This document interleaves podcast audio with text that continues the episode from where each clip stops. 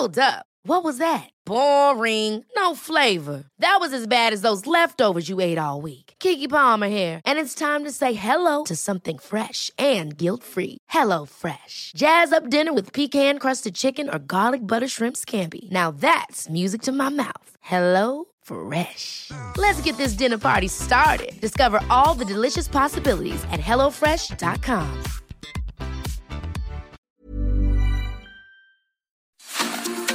Heraldo Media Group presenta la información y el entretenimiento que usted necesita para estar enterado, también en su descanso. Informativo El Heraldo Fin de Semana, con Sofía García y Alejandro Sánchez, por El Heraldo Radio, con la H que sí suena y ahora también se escucha.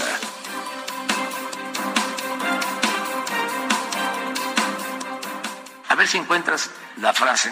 Está en mi libro El neoporfirismo y dice eh, algo así como, es Francisco Bulnes, lo cito varias veces, pero esa frase dice, cuando se tiene un dictador bueno, hay que cuidarlo.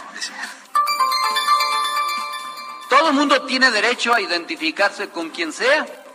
Yo me identifico con López Obrador, con virtudes y defectos que él tenga.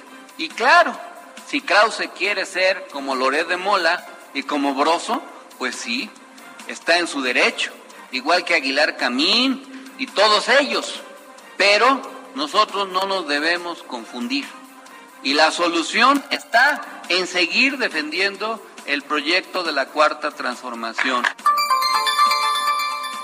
Siempre hablan del pasado porque en el presente son un fracaso. Siempre hablan de que el presidente es el mejor presidente del universo, pero lo popular no implica que sea bueno. El presidente, en efecto, es popular, pero como lo es la comida chatarra, le gusta mucho a muchos, pero hace daño y destruye la salud física, así como el presidente destruye la salud de la República.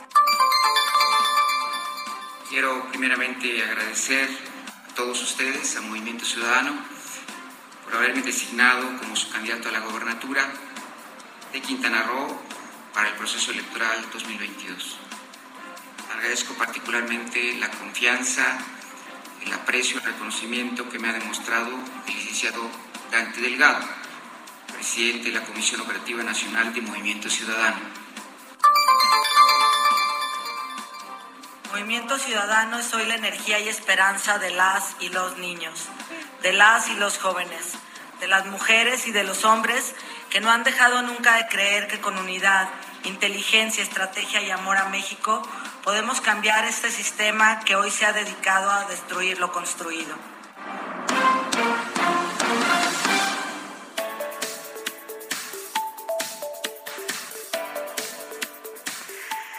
Hola, ¿qué tal? Muy buenos días. Son las 7 de la mañana con tres minutos ya en este domingo 20 de febrero del 2022. Bienvenidos a los micrófonos de este informativo fin de semana. Recuerde que vamos a estar aquí con usted hasta las 10 de la mañana en todas las frecuencias de El Heraldo Radio a nivel nacional, ya lo sabe, de punta a punta en todo el país, pero también más allá de las fronteras. Gracias por estar con nosotros. Aquí vamos a estar platicando con usted varios temas hasta las 10 de la mañana en este domingo. Que vaya, que hay información, muchísima, muchísima información. Yo soy Sofía García. Alex Sánchez, ¿cómo estás? Muy buenos días. Hola, Sofía. Muy buenos días a ti y a todos los que nos escuchan a lo largo y ancho del país.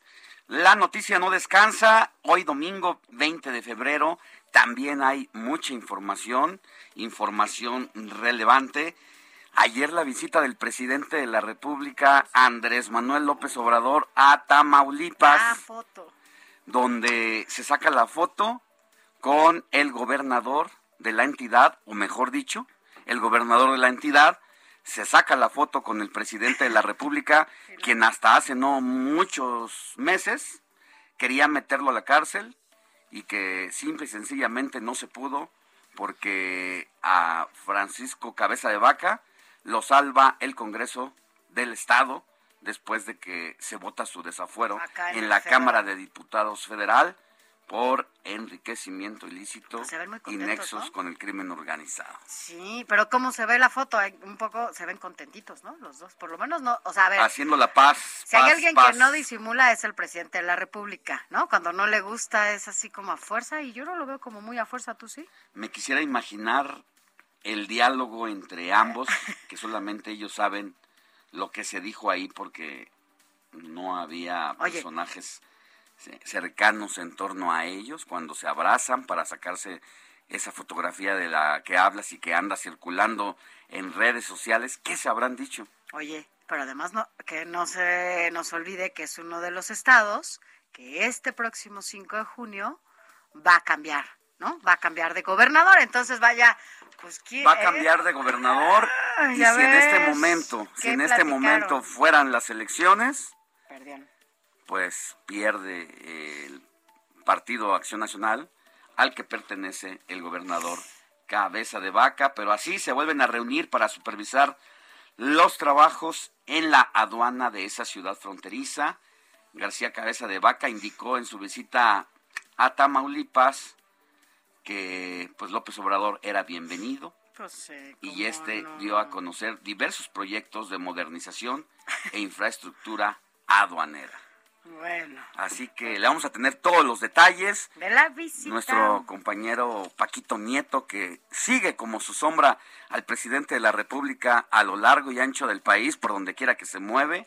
Allá Allá anda. anda él, así que al ratito vamos a hablar. En una de esas sabe que, hubo ahí En una un de esas, poquito es de tan buen platicar. reportero avisado que va a saber qué se dijeron al oído ambos gobernantes. Porque estaban muy de buenas. Imagínense ustedes esa reunión. Pero bueno, son de esas reuniones y esas pláticas. Y la política, ¿no? Pues sí, así se mueve, hacer. ¿no? Pero Lo bueno, pues es de que usted ya sabe cómo son nuestros políticos, ¿verdad? Pero bueno, pues mire, por lo pronto ya son las 7 de la mañana con 6 minutos. Quédese con nosotros y arrancamos rápidamente con un resumen de noticias. Informativo El Heraldo fin de semana. Lo más importante en resumen. La Coordinadora Nacional de Movimiento Ciudadano eh, registró ya de manera oficial al senador de Morena, José Luis Pech, como su candidato a la gubernatura de Quintana Roo, luego de pues la fallida candidatura del actor y empresario Roberto Palazuelos, que más bien fue por ahí como una exhibición total y absoluta, ¿no? De su presente y de su pasado y de sus formas. Así que bueno, pues ya quedó fuera Palazuelos y pues al respecto esto fue lo que dijo José Luis Pech. Quiero primeramente agradecer a todos ustedes, a Movimiento Ciudadano, por haberme designado como su candidato a la gobernatura de Quintana Roo para el proceso electoral 2022. Agradezco particularmente la confianza, el aprecio, el reconocimiento que me ha demostrado el licenciado Dante Delgado, presidente de la Comisión Operativa Nacional de Movimiento Ciudadano. Bueno, pues ahí escuchábamos al nuevo candidato de Movimiento Ciudadano después de que un actor de televisión, Palazuelos, ca- otras se cayó, se le cayó la candidatura no solamente por su boca floja, sino también porque pues el personaje dio mucho de qué hablar y hasta el último minuto de su intento por llegar a la gubernatura se vio envuelto en polémicas y a el último video que circulaba el viernes en la mañana era el de su reunión, abrazo y apapacho con quien fue el ex líder del cártel del Golfo y quien había estado preso en los Estados Unidos por narcotráfico y homicidio. Hizo todo, ¿no? Allí estaba Palazuelos, Roberto Palazuelos, se les fuma la candidatura y en medio de este reacomodo de Movimiento Ciudadano para designar a sus aspirantes, a los seis aspirantes que van a pelear por igual número de gubernaturas, pues también se registró a Patricia Flores Elizondo como su abanderada para contender por el gobierno de Durango, por lo que en los próximos días será registrada ante el Instituto Electoral y de Participación Ciudadana de aquella entidad. Así habló la candidata duranguense Patricia Flores Elizondo, quien fue una de las más cercanas colaboradoras en su momento del entonces presidente panista Felipe Calderón. Escuchemos a Patti Flores. Movimiento Ciudadano es hoy la energía y esperanza de las y los niños, de las y los jóvenes, de las mujeres y de los hombres que no han dejado nunca de creer que con unidad, inteligencia, estrategia y amor a México podemos cambiar este sistema que hoy se ha dedicado a destruir lo construido. Bueno, ya le encabezar en más información la ceremonia por el Día del Ejército Mexicano en Coahuila. El presidente Andrés Manuel López Obrador agradeció la lealtad de sus integrantes y su importancia para el desarrollo de México y también para garantizar la seguridad de los ciudadanos. Así lo dijo el presidente. Además del apoyo fundamental del pueblo, hemos contado con la lealtad de las Fuerzas Armadas. Sin la participación responsable de las Secretarías de Defensa y de Marina, no tendríamos los mismos resultados en seguridad, en desarrollo y en bienestar. Bueno, y en esta participación por un aniversario más del ejército mexicano, pues también quienes forman parte de la representación de esta institución, una de las mejores calificadas a nivel nacional, pues seguramente también brindaron por el apoyo que les ha dado el presidente de la República en torno a todas las funciones que hasta antes de esta administración no tenían y que hoy tienen múltiples actividades, son polifacéticos y son constructores ahora administradores también del nuevo aeropuerto, tan solo por decir algunas cosas. Más tarde, el gobernador de Tamaulipas, precisamente Francisco Javier Cabeza de Vaca, recibió al presidente López Obrador, quien visitó el puente del comercio mundial en Nuevo Laredo y destacó el anuncio del mandatario federal sobre diversos proyectos de modernización e infraestructura aduanera en la entidad. Y encabezadas por integrantes de la Fundación Carmen Sánchez Mujeres Sobrevivientes Ataques con Ácido, realizarán hoy una protesta frente a Palacio Nacional a las 7 de la noche.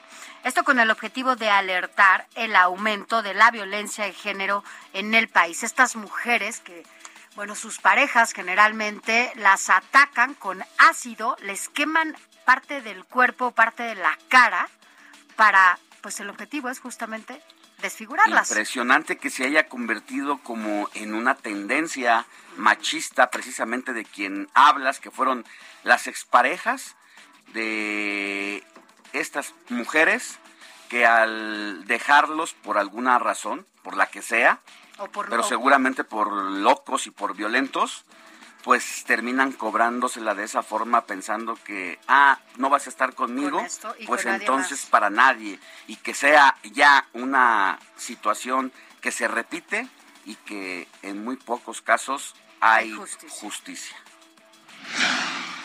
Y tras la muerte de Valeria Landeros, ¿la recuerda? Una jovencita que fue secuestrada junto con otros cuatro jóvenes allá en Zacatecas, cientos de personas, entre ellas integrantes del colectivo activista, protestaron en diversos puntos de aquella entidad para exigir al gobernador David Monreal el cese de la violencia en la entidad que tiene a los zacatecanos de cabeza y no se diga desde la llegada de David Monreal, cuyos grupos del crimen organizado se disputan la plaza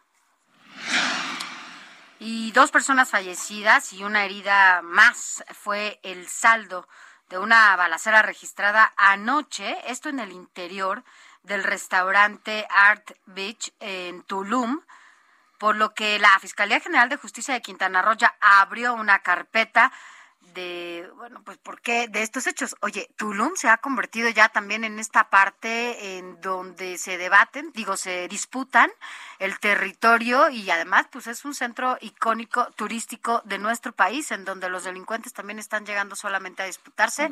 El, la zona, cuando tú ibas a Tulum, o sea, era alejarte de absolutamente todo y a Y sobre todo el tipo de mafia que impera en ese lugar que tiene que ver con una red internacional porque ya veíamos y fuimos testigos también de las ejecuciones recientes en la que estuvieron involucrados ciudadanos canadienses y cuyo grupo domina esa, esa entidad del sureste mexicano, ¿no? Incluyendo Xcaret, incluyendo Tulum, incluyendo parte de Quintana Roo, y que en este momento las investigaciones y las tareas de inteligencia pues son las que arrojan esta fuerza internacional que tiene el crimen organizado y que va a dar mucho de qué hablar en los próximos días.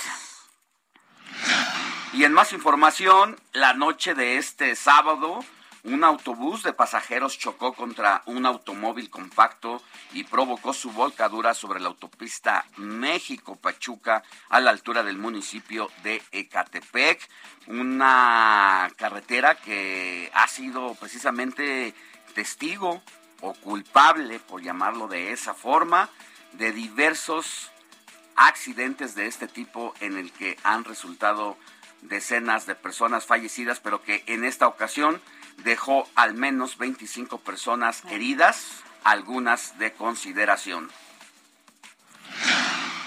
Y en más información, la Secretaría de Salud reportó anoche 19.857 casos de nuevos contagios y 470 muertes a causa del COVID-19. La verdad es que no es cosa menor.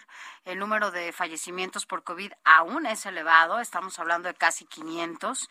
Y esto, bueno, es lo que no ha bajado. Si bien los contagios sí ya son menores, la verdad es que el número de fallecimientos se eh, ahí se mantiene pues en el mismo, casi en el mismo número. Así que bueno, pues México ya llegó a un acumulado total de cinco millones cuatrocientos siete mil setecientos once casos y trescientos quince mil quinientas veinticinco personas que han fallecido a consecuencia del COVID.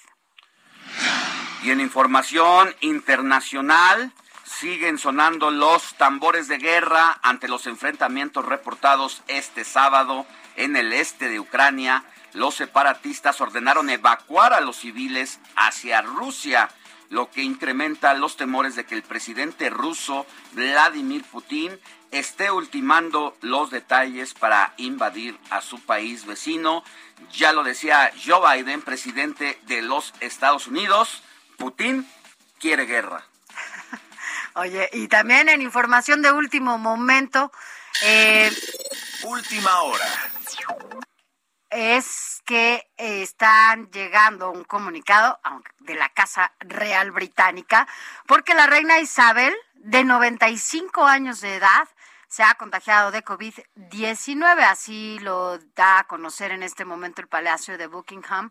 Y bueno, la noticia se da a conocer 10 días después de que pues, se anuncia que su hijo Carlos, el príncipe heredero, bueno, pues ya también dio positivo a COVID-19 después de haber estado pues junto a su mamá. Así que bueno, la reina pues seguirá recibiendo atención médica y seguirá con bueno, pues con todas las medidas apropiadas, ¿no? Imagínate cómo ha de estar y seguramente la han de estar cuidando muy bien porque tiene 95 años de edad la reina Isabel. Fíjate que a pesar de que Londres, allá en Inglaterra, al inicio de la pandemia fue uno de los principales países azotados por la pandemia, incluso el primer ministro se contagió y estuvo grave en un hospital internado, prácticamente estuvo a punto de que colapsaran sus pulmones y de ser intubado, pues la reina Isabel, hasta donde tengo entendido, no se había contagiado, de COVID-19, sino hasta ahora, dos años después precisamente, de presentarse la pandemia es que la reina Isabel de 95 años ha resultado positiva a la COVID-19 y está en sumo cuidado por la avanzada edad que tiene ya. bueno, bueno, aquí le damos a conocer esta información de último minuto para que usted esté realmente muy bien informado. Como dices aquí, la noticia no descansa y en todo momento hay información.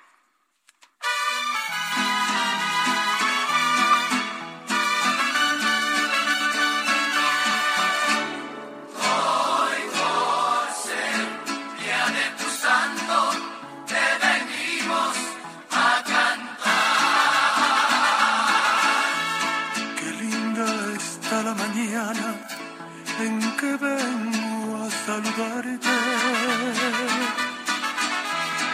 Venimos todos con gusto y placer a felicitarte.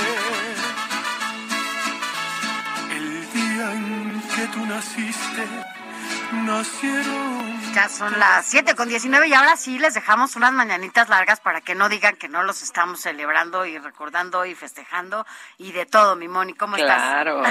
Muy bien, Sofi, ¿qué tal? Muy buenos días, Alex, Sofi, amigos pues sí, vamos a festejar hoy que tenemos vida, que tenemos salud, que abrimos los ojitos y escuchamos el canto de esos pajaritos que están en la esquina, ¿verdad? De nuestro jardín, en nuestro parque, de la colonia, claro está. Pues mi querida Sofía y Alex, hoy le vamos a dar un abrazo a Jacinta. Hoy es día de Jacinta Marto y les voy a platicar brevemente quién es o quién fue esta santa.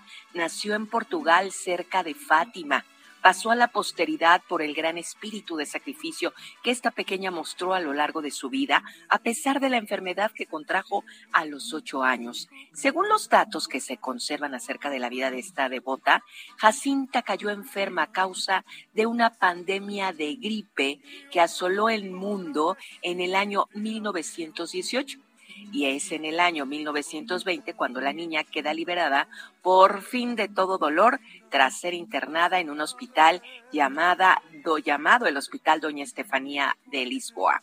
Pero de su paso por este mundo se recuerda especialmente las veces que la Virgen se apareció ante ella.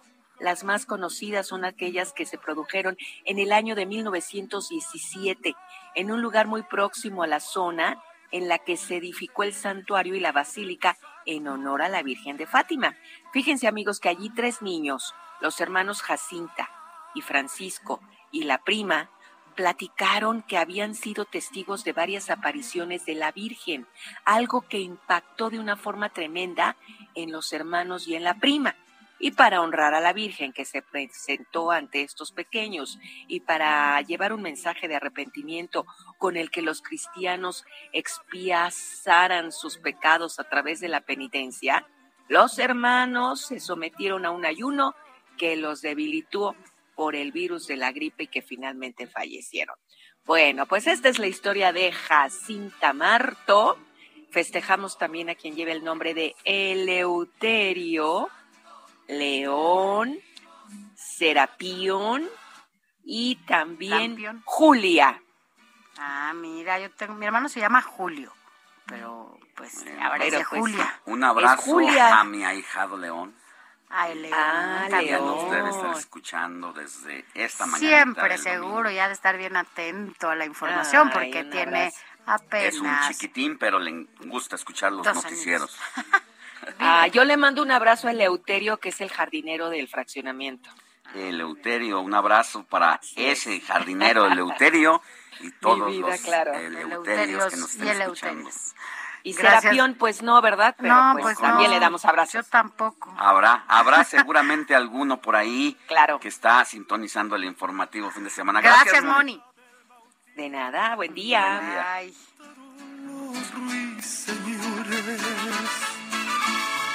Ya viene amaneciendo. Escríbanos o mándenos un mensaje de voz al WhatsApp del informativo fin de semana 5591 63 51 19.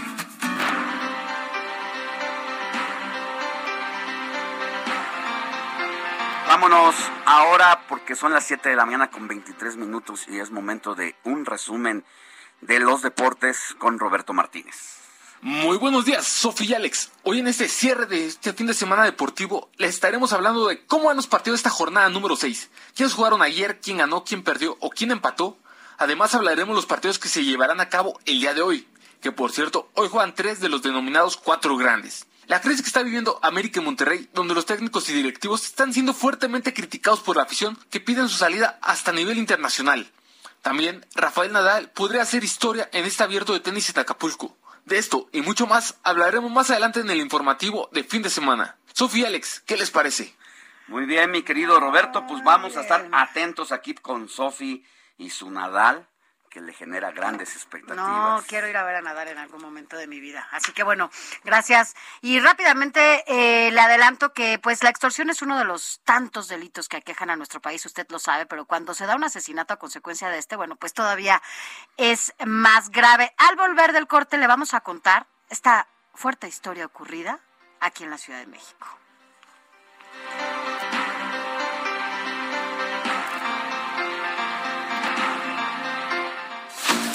La noticia no descansa. Usted necesita estar bien informado también el fin de semana. Esto es Informativo El Heraldo Fin de Semana.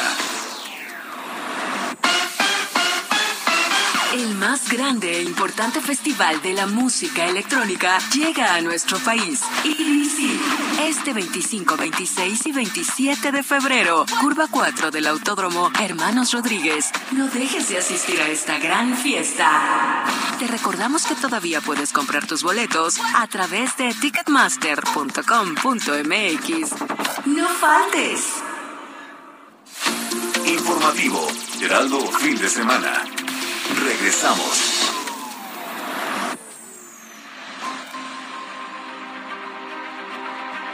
El 26 de noviembre de 2007, la Asamblea General de Naciones Unidas proclama el día 20 de febrero de cada año Día Mundial de la Justicia Social, la cual busca apoyar la labor de la comunidad internacional, encaminada a erradicar la pobreza y promover el empleo pleno y el trabajo decente, la igualdad entre los sexos y el acceso al bienestar social y la justicia social para todos. Conforme a esto, la Asamblea General reconoce que el desarrollo social y la justicia social son indispensables indispensables para la consecución y el mantenimiento de la paz y la seguridad de las naciones. Asimismo, para lograr dichos objetivos es necesario conservar y desarrollar los siguientes derechos fundamentales. Educación, salud, alimentación adecuada y vivienda digna, derecho al trabajo debidamente remunerado, divulgación de la cultura solidaria, igualmente el derecho a la libertad de pensamiento y de expresión, además fortalecer la seguridad y certeza jurídica. Por último, el derecho a la igualdad sin distinción de sexo, raza, credo religioso o posición económica.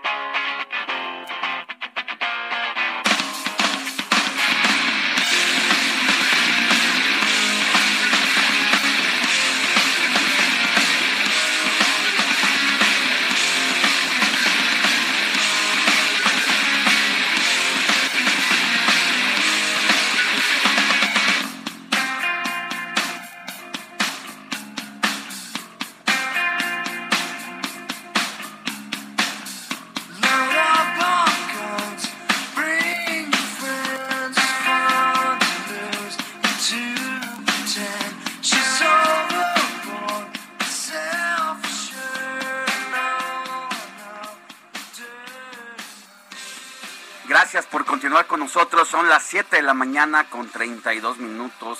Mi querido Héctor Vieira, jefe de información y productor del informativo fin de semana, cuéntanos por qué estamos escuchando este rolón Nirvana. Así es, mi querido Alex, Sofi, muy buenos días amigos del auditorio. Pues sí, empezamos muy rockeros con uno de los temas yo creo que más destacados en la historia de este género, como bien lo dices, de la mano de Kurt Cobain, el eh, ya fallecido vocalista, eh, líder de la banda Nirvana, porque precisamente fue un día como hoy, 20 eh, de febrero, pero de 1967, cuando nació precisamente Kurt Cobain del 67, es decir, estaría cumpliendo 55 años si todavía estuviera aquí entre nosotros, joven tomando en consideración, eh, mi querida Sofi, que pues él se suicidó en abril de 1994 a la edad de 27 años. Es de la generación de los 27 de los 27 exactamente. Jimi Hendrix, Janis Joplin, el propio Kurt Cobain nuestro gallo de oro Valentín Elizalde también se nos fue a los 27. Bueno, nos lo fueron a los 27. Nuestro gran vocalista de los Doors. Jim Morrison, exactamente, el Rey Lagarto. Amy, Amy. Amy Winehouse, o sea, esta edad que Pero 27, o sea, son tipos que han sido, o en el caso de Amy, pues que, que han sido claves en, el, la transición de los géneros musicales. Así es, mi querido Alex, y sobre todo, eh, además de la coincidencia en la edad de su fallecimiento, eh, tienen entre otras eh, más eh, similitudes el talento musical, artístico, vocal, también tienen en común desafortunadamente pues una vida muy acelerada, llenas de algunos excesos que a final de cuentas pesaron, pasaron factura y pues fue lo que marcó que sus vidas se extinguieran muy, muy prematuramente. 27, o sea, la verdad es que eran unos niños prácticamente. Fíjate en salud. Unos que jóvenes, hicieron exactamente, sí. eh, estos géneros, en distintos géneros musicales, la rompieron y muy pronto se les fue, se les fue de las manos el éxito. Así es, Alex. Y este tema que precisamente estamos escuchando, Smells Like Teen Spirit, que forma parte de su álbum eh, titulado Nevermind, eh, que fue publicado en 1992. Seguramente lo van a recordar, Sophie Alex, el, esa portada que también es mítica en la historia de la música, el bebé desnudo nadando, Ujú, la portada, alcanzando ¿no? De esta... el billetito de un dólar. problema, ¿no? Exactamente, una- de hecho, hay una denuncia. este bebé demandó precisamente. Eh, interpuso una demanda precisamente por la eh, explotación de su imagen y este este chico que ahora debe tener, eh, si la memoria no falla, por ahí como unos 31, 32 años, joven también, pues alegó que pues se hizo una sexualización de su imagen, pues siendo un bebé. Eh, desafortunadamente digo en estos tiempos sobre todo pues eh, a lo mejor sí este tipo de, de imágenes pues sí se presta a desafortunadamente pues algunas personas que tienen ciertas manías ciertas fijaciones por imágenes de este tipo con bebés desnudos y bueno interpuso la demanda este chico y pues está eh, a la búsqueda de pues una indemnización como él lo dice me cambió la vida porque pues desde que nací prácticamente quedé marcado por esta por esta imagen Por esa portada, ¿no? Además icónica, pues. Pero bueno, por eso estuvimos hoy recordándolos. Y como adelanto, Sofía y Alex, eh, les vamos a dar en un ratito más para que todos nuestros amigos radioescuchas se vayan preparando. ¿Qué les parecería ir al cine en estos días? No, bueno. A ver una película. ¿Nos vas a invitar? ¿Nos vas a invitar o qué? Pues, ¿qué les parece? En un ratito más les voy a compartir una sorpresa para que vayamos al cine por cortesía de ¿Pero nuestros amigos de o van, o van a Cinépolis. ir? Pues nuestros amigos de Cinépolis nos literal se pusieron la del Puebla con nosotros y en un ratito más les vamos a dar la dinámica para que nuestros amigos radioescuchas puedan disfrutar en estos días de una buena película en las salas VIP de Cinépolis. No, pues padrísimo, porque además te voy a decir que la verdad es que en estos días, bueno, ahora ya voy a ver puras películas para niños, ¿verdad? Pero la verdad es que hay muchísima seguridad sanitaria, puedes sentarte tranquilamente, no hay ningún riesgo, vas con tu cubrebocas, incluso en esta en esta que dices, en esta cadena de cines, ahí están revisando que no te quites el cubrebocas más que para comerte las palomitas. Y vamos dándoles el WhatsApp porque seguramente harás tu trivia Exactamente. con alguna pregunta. ¿Vas a Vayan participar, anotándolo Sánchez? al 55 91 63 51 19. A ver, Repito, 55 91 63 51 19 para que Se vayan preparando, atención tomen nota y en un ratito les al vamos a desafío decir. que les va a poner aquí mi querido Héctor Vieira. Gracias, Héctor. Así es, Alex Sofi. Buen día, abrazo para todos. Gracias, buen día.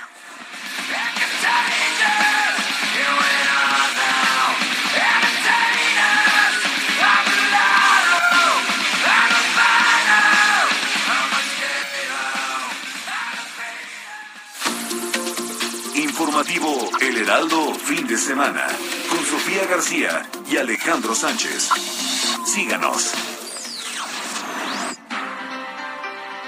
Gracias, gracias por continuar con nosotros. A ver, Alex, antes de irnos estábamos hablando de este problema de la extorsión Antes de irnos a la al pausa. corte. Y, y hablamos de que, bueno, pues finalmente es uno de los delitos que más aquejan en nuestro país, no solamente aquí en la ciudad, sino también en nuestro país. Pero hay una historia particular que tiene que ver con, con un adulto eh, ya mayor que mete a la cárcel a sus extorsionadores. Pero ¿qué pasó? ¿Cómo le hizo? Mira, a mediados del el 2020, Ángel es una persona de, o era una persona de 71 años de edad, dueño de una mina de materiales allá en Tláhuac, y fue extorsionado. Los delincuentes le exigieron dinero y un terreno a cambio de perdonarle la vida. Al final él pagó su propio rescate. Sin embargo, pues levanta una denuncia ante la Fiscalía de Justicia de la Ciudad de México y logra enviarlos a prisión. No obstante, meses después, estos sujetos fueron exonerados, salieron de la cárcel y, ¿por qué no?, fueron a buscar al adulto mayor que los había metido a la prisión. Comenzó a ser molestado de nuevo y recibió una llamada telefónica de un hombre llamado Arturo, el mismo al que había enviado a la cárcel. Entonces, de acuerdo con las autoridades, porque es una investigación que quedó ante la fiscalía, Arturo es primo de Felipe de Jesús. ¿Y quién era Felipe de Jesús? Mm. Pérez. Pues nada más y nada menos que el principal narcotraficante del cártel de Tláhuac, alias El Ojos. ¿Te acuerdas cómo llegaron con tanques acá de la Marina y demás eh, cuando lo estaban Cuando lo fueron a, asesinar, no hay un referente en la historia de esta Ciudad de México en el que la Marina haya incursionado a la capital del país sin avisarle al jefe de gobierno, en ese caso Miguel Ángel Mancera, que fue un operativo que se, se le sorprendió a ojos y al oponer resistencia o quererse fugar, pues fue ejecutado a tiros. Así que este grupo que pues hizo de las suyas allá en Tláhuac, pues el tipo de este líder, el primo, es que fue a extorsionar a esta persona, Ángel, dueño de una mina de materiales allá en Tláhuac. Y entonces, pues, alarmado, el hombre puso sobre aviso a su familia, a sus empleados, pero tres días después, este sujeto, el primo del Ojos, sorprendió al empresario y lo ejecutó. Como todas las mañanas, Ángel salía de su domicilio, ubicado en la calle de Camino Real, en la colonia rústica, se subió a su auto para dirigirse a su negocio ubicado en la alcaldía de Tláhuac y antes de que le pisara al acelerador, se le emparejó un Volkswagen Jetta y a quemarropa lo cosieron a tiros.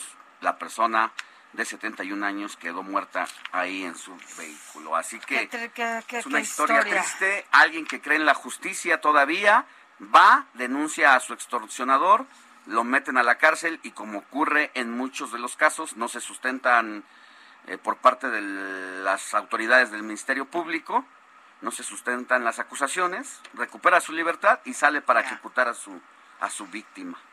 Así la lamentable después, Después de haber, ¿no?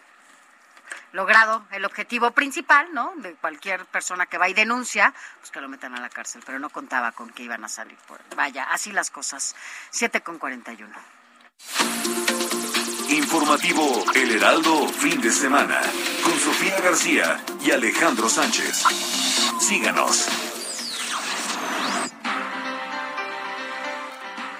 Vámonos rápidamente al detalle de la información y es que, mire, ya le adelantábamos que esta, el día de ayer al encabezar en Coahuila la ceremonia por el Día del Ejército Mexicano, pues el presidente de la República, Andrés Manuel López Obrador, eh, agradeció a los militares y a los marinos su lealtad y compromiso, pero quien tiene toda la información y el detalle, el detalle oculto de todo lo que pasa en estas giras, pues eres tú, Paquito Nieto. ¿Cómo estás? Que estás, bueno, siempre al pie del cañón en estas giras con el presidente de la República. ¿Cómo estás? Muy buenos días.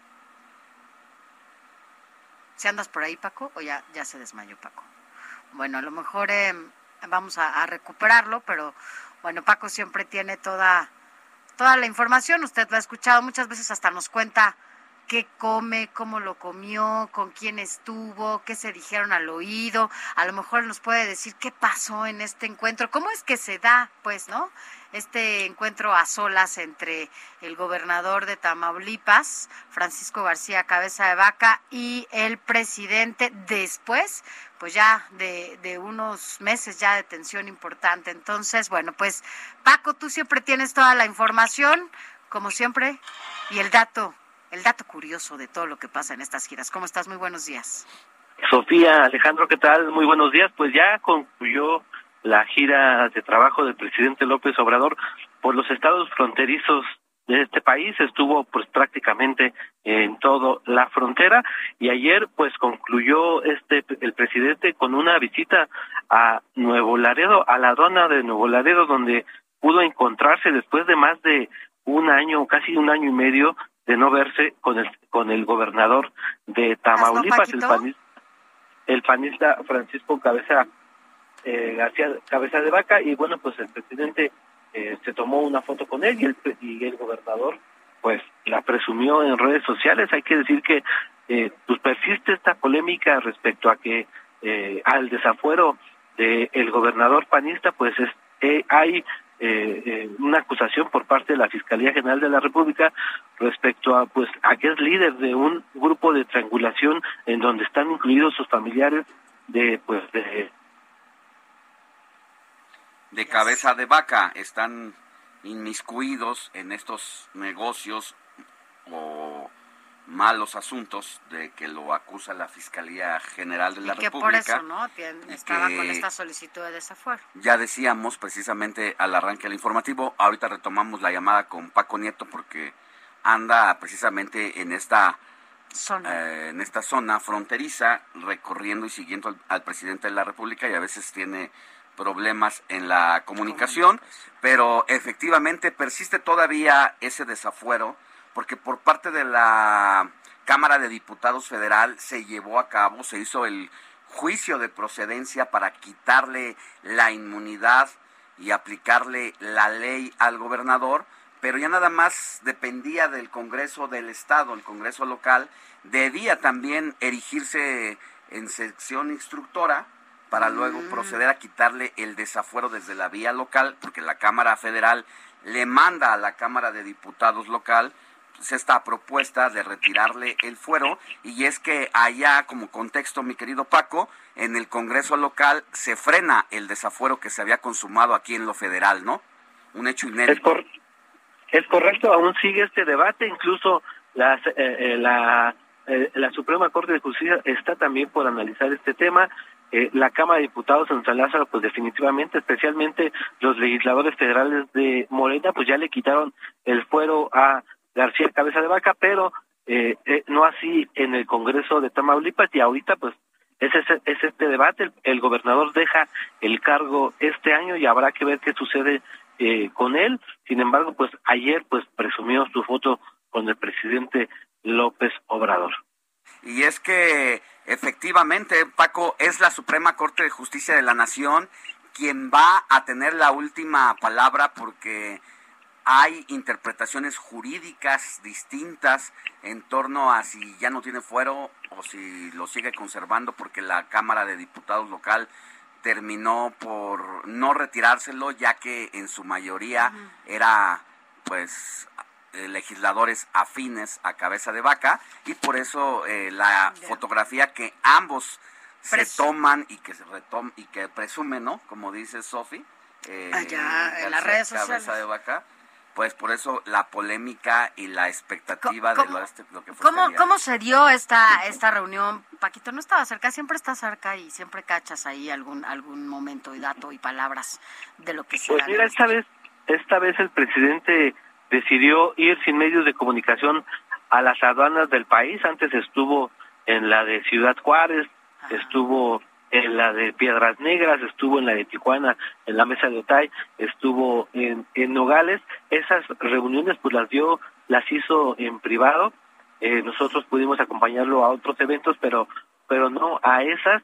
Y bueno, pues hay que decirlo que el, el gobernador desde hace pues varios meses estaba buscando sí, pues el encuentro con el presidente, incluso buscaba la fotografía, lo vimos una vez en el, en, en el avance, en la construcción de Santa Lucía, que estaba buscando al presidente López Obrador, incluso también en las reuniones que se dieron en Villahermosa, Tabasco, con todos los, con todos los gobernadores, pues también estaba intentando encontrarse con el presidente, no se logró, esta vez ya se hizo pues realidad, y bueno, pues hay que ver qué sucede después de, Oye, de este encuentro a ver que en qué seguramente quedaron. A ver el, en presidente qué dará detalles no de este encuentro eh, este día el, el, día de mañana en su conferencia de prensa ya en Palacio Nacional y ahorita eh, nos estamos trasladando a Chilpancingo, por eso se corta un poco la llamada porque estamos en el trayecto, el presidente estará entregando los recursos eh, que prometió a las autoridades de la, de, la región de la sierra, de, la, de la montaña de Guerrero y el encuentro será en Chilpancingo.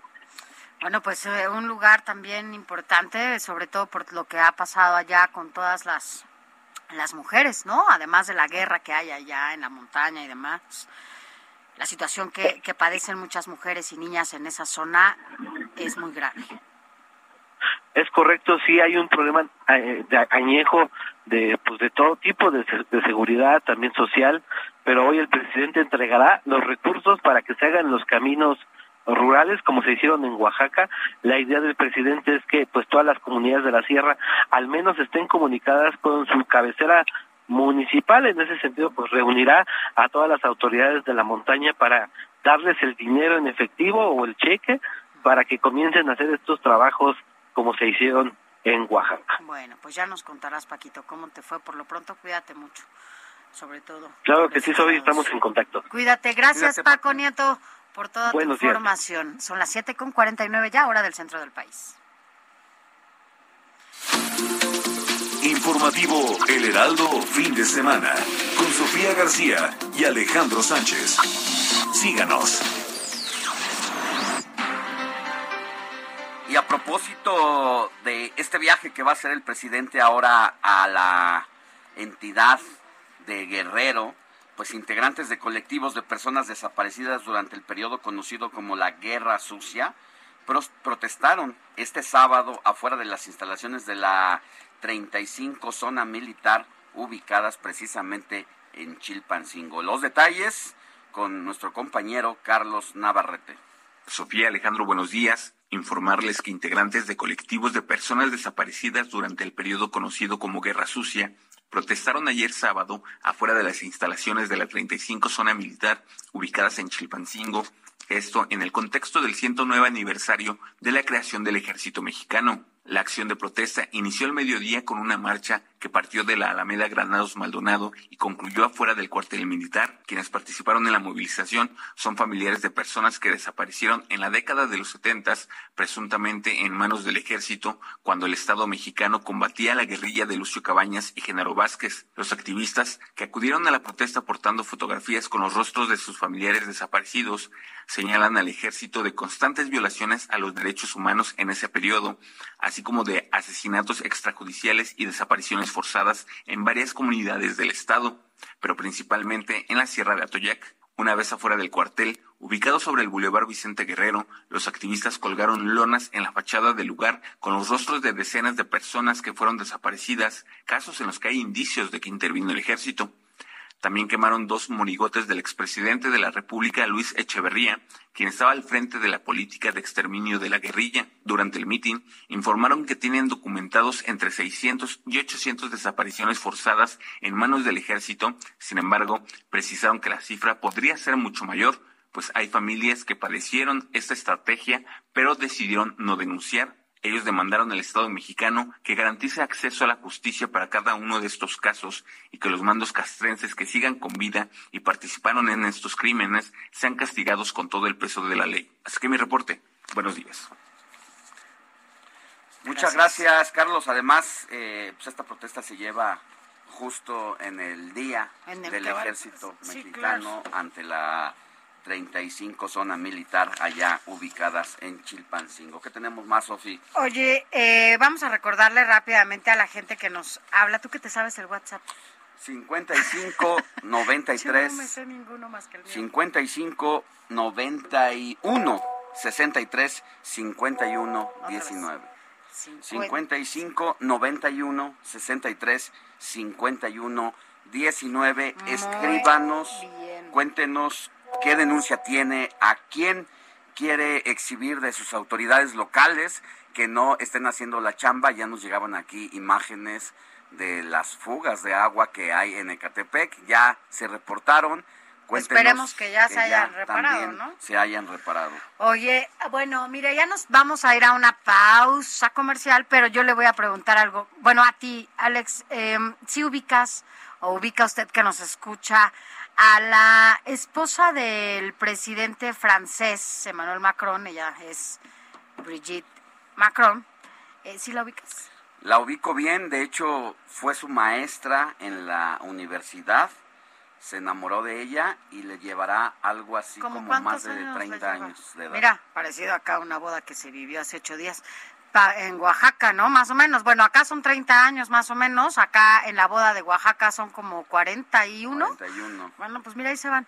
Pero la verdad es que en este sentido, eh, una, el problema con, con, la, con la esposa del presidente Macron, con Brigitte, es que siempre ha sido desde el inicio, pues centro y foco para, pues para muchos eh, comentarios, incluso agresivos, ¿no? En contra contra ella, siempre ha sido centro de la polémica porque, bueno, pues hay, hay incluso algunas denuncias que ella tuvo que poner por unas agresiones muy particulares que, le hicieron a, la esposa del presidente francés. Eh, quédese con nosotros para que le contemos de qué se trata, porque, bueno, pues en este caso sí, efectivamente es una mujer mayor al presidente francés y esto ha generado también pues muchas, muchas cosas y muchos comentarios no afortunados. Así que al rato te cuento, ¿te parece? Pausa y volvemos con eso y más información. La noticia no descansa. Usted necesita estar bien informado también el fin de semana. Esto es Informativo El Heraldo Fin de Semana.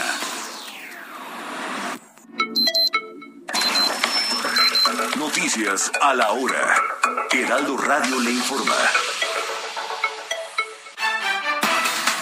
Muy buenos días. Informa la Secretaría de Salud que en las últimas 24 horas México sumó 470 nuevas muertes por COVID-19 para llegar a un total de 315 mil, esto es 525 decesos más desde que inició la pandemia. Los niños de entre 5 y 11 años podrán ser vacunados contra el COVID-19 próximamente. Esto debido a que el cuarto tribunal colegiado en materia administrativa de la Ciudad de México dictaminó que los jueces puedan admitir amparos y deben ya ordenar aplicar la vacuna contra este virus en los pequeños. En asamblea, Movimiento Ciudadano eligió por unanimidad a José Luis Pech como su candidato al gobierno de Quintana Roo para el próximo 5 de junio, luego de la renuncia del actor Roberto Palazuelos. La Fiscalía General de Justicia del Estado de Zacatecas informó que suman cinco detenidos por el asesinato y secuestro de cinco universitarios. Informaron en un comunicado que tras un cateo en la comunidad La Escondida fueron detenidas dos mujeres por su probable participación.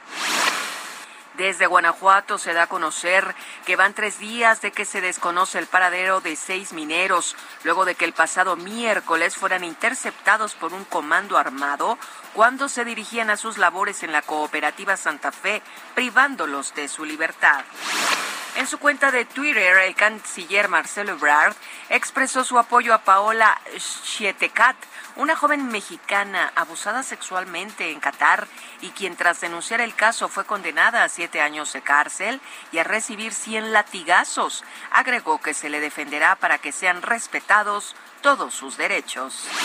En el orbe, y como se lo informamos oportunamente, la reina Isabel II de 95 años dio positivo al COVID-19, pero solamente presenta síntomas leves comparables a los de un resfriado. Así lo anuncia hoy domingo el Palacio de Buckingham.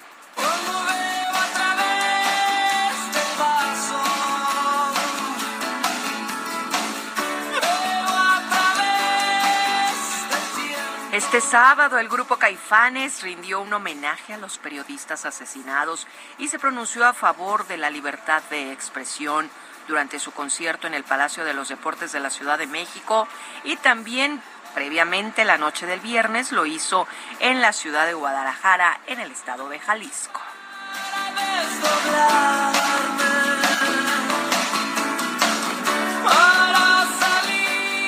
Las 8 de la mañana con dos minutos tiempo del centro de México. Recuerden amigos que estamos en el Heraldo Radio y los invitamos a que sigan aquí escuchando el informativo fin de semana con Sofi García y Alex Sánchez. Les saluda Mónica Reyes.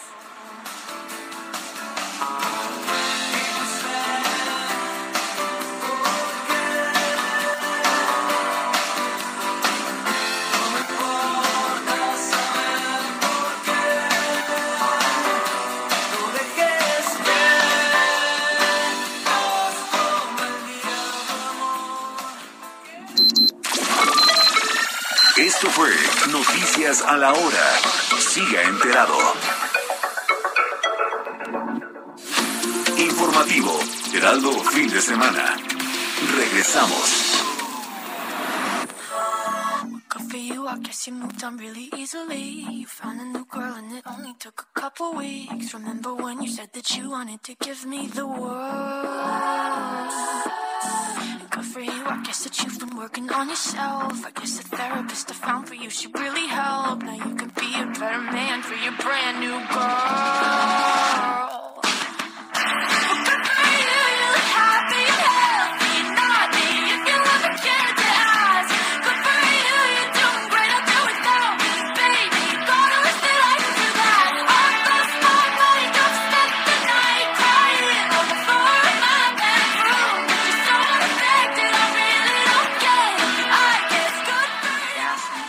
Ocho de la mañana con cuatro minutos, hora del centro de la República. Ahora que estamos escuchando, Héctor. Así es, Alex, Sofi, pues eh, seguimos con este domingo musical bastante movidito, bastante moderno.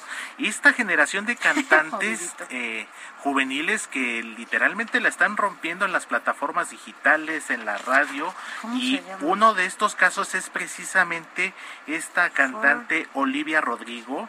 Eh, que es parte, como les digo, de esta generación muy buena de, de mujeres cantantes como Dua Lipa, como Camila Cabello, como Billie Eilish. Y lo que estamos escuchando es este tema eh, titulado Good for You, y como les comentaba, de Olivia Rodrigo, esta cantante eh, de 18 años, nada más ni nada menos, es californiana, estadounidense. Está muy jovencita. Exactamente, mi querida Sophie, y la está rompiendo precisamente con su álbum debut que se llama Soul. Este disco ya tiene algunos meses que lo que lo lanzó, para ser exactos fue presentado el 21 de mayo del año pasado. No se me va a olvidar esa fecha, 21 de mayo. ¿Por? ¿Es tu cumple? Es correcto. ¿Es tu cumple el 21 de mayo? Ah, mira, pues por eso no se le va a olvidar. No se me va a olvidar. Así, No le ya no lo vino a restregar. Unos porque no, días- no lo felicitaste el día de su cumpleaños. No, y de hecho, todavía no estábamos por acá. Bueno, ¿No? ya estábamos Ya en estabas empresa. acá, pero no estabas pero con nosotros. estábamos con ustedes. Pero para que no se equipo. te olvide tampoco, Estaba Sánchez. con Jesús Martín nada más, ya Es ahí. Correcto, todavía estábamos. ¿Y eh, sí te con el felicitó equipo. Jesús Martín? Sí, Si no, de hecho le- le- nos felicitó al Ah, aire bueno. eh, y pues Ahí está. también estamos con él todavía Ah, colaborando. bueno. 21 de mayo del 80, hagan cuentas, pero por favor no le digan a nadie nuestra edad. Eso. Unos dicen que somos Tauro, unos dicen que somos Géminis, pero justo el signo, digo, para quienes son eh, asiduos a los horóscopos, el signo de Géminis empieza justamente ¿Eres Tauro? el 21 de mayo, empieza el 21. O ¿Tú sea, qué eres? por Yo unas horas Géminis. ya somos Géminis. Sí, Mira. exactamente. Con razón las- se es llevan también Además, los dos. además los meses en que transitan los los signos, los signos casi son los 20, Los mismos 21. días, exactamente. ¿no? Sí, pero se acaba el 20 y arranca el 21, ¿no? Del 21 ¿A qué hora al 20. del 21? ¿Recuerdas la hora? Es que No me lo van a creer, pero Alex sí. le está haciendo competencia a, a Moni. A las Más o menos. 4.40 de la mañana.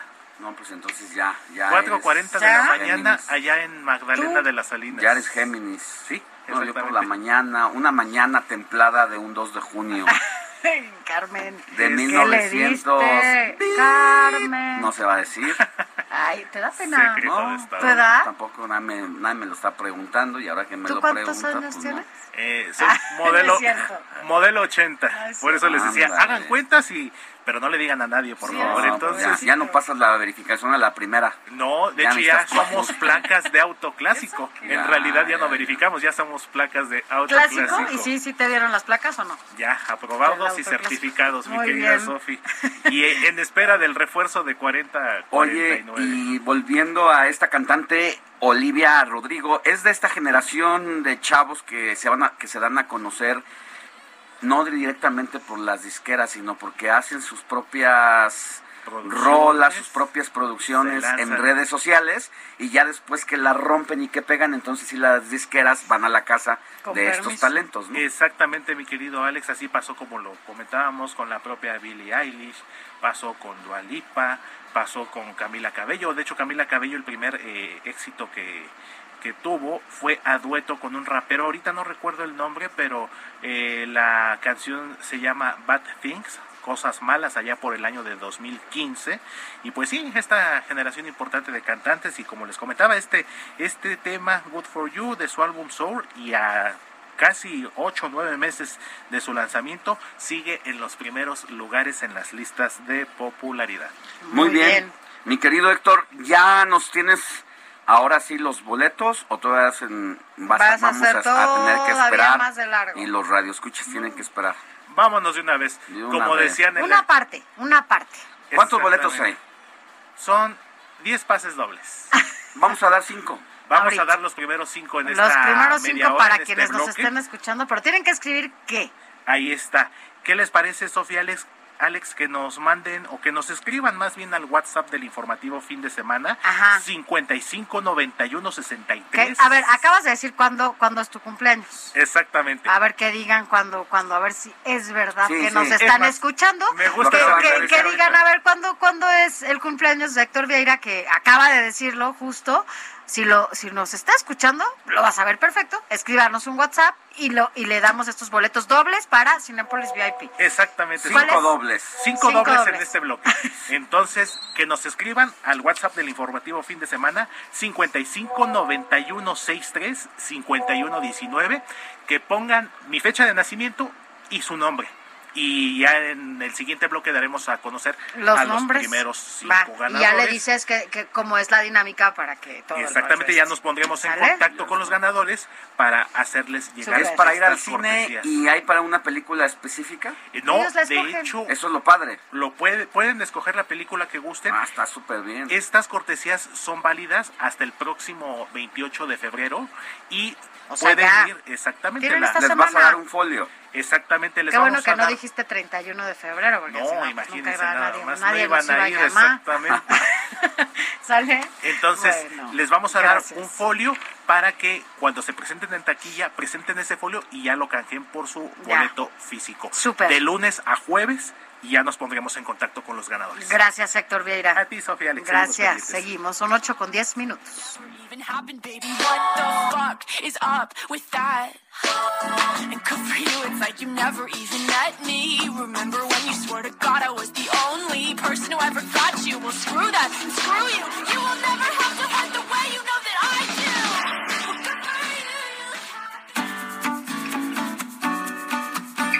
Escríbanos o mándenos un mensaje de voz al WhatsApp del informativo fin de semana 5591 63 5119.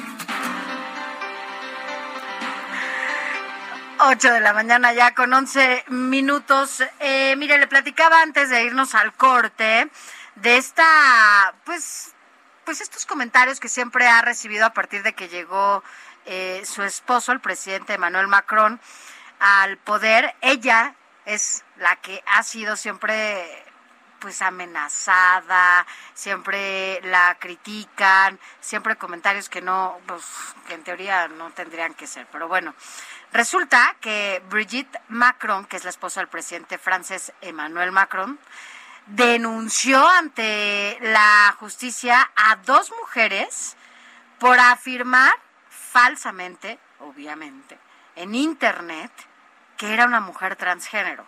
Esta información la dio a conocer eh, su abogado este viernes a través de la agencia France Press y pues las mujeres denunciadas se ahora resulta que se presentan como medium y una periodista independiente. ¿Tú habías escuchado esto, Alex? Y, y ambas pues difundieron esto en diciembre en su canal de YouTube que de la medium y fotos de la primera dama y de su familia, además exhibiendo también a, a su familia. Esto desde hace varios meses, pues, pues se ve, se da a conocer en las redes sociales mensajes en donde afirman que Brigitte Macron, eh, pues en realidad es una mujer transexual. Y también se ha publicado que su nombre real, esto lo dicen estas mujeres, ¿eh? por eso están denunciadas. Y qué desafortunado, de verdad. Está de, de, de pena, pero para que vea que en todos lados hay de todo. Y dicen que el, nombre real es Jean Michel, el de la primera dama allá en, en Francia. Y bueno, pues esta noticia falta, eh, falsa se puso supuestamente en marcha eh, de acuerdo a un complot para supuestamente esconder la verdadera identidad de la primera dama. Así que bueno, pues nada, esto, esto es lamentable, esto es lo que está pasando allá en, en Francia con la esposa del presidente. ¿Cómo ves? Pues la verdad es que es desafortunado esto que está ocurriendo, donde simple y sencillamente por tener una diferencia de edad amplia, sí, si tú quieres, pero pues eso no debería ser sujeto a críticas y mucho menos a este bullying en el que ha sido objeto durante y, de manera persistente la primera dama de Francia, Brigitte Macron, quien ha reaccionado denunciando a dos mujeres que aseguraron que es transgénero. Informativo El Heraldo, fin de semana, con Sofía García y Alejandro Sánchez. Síganos.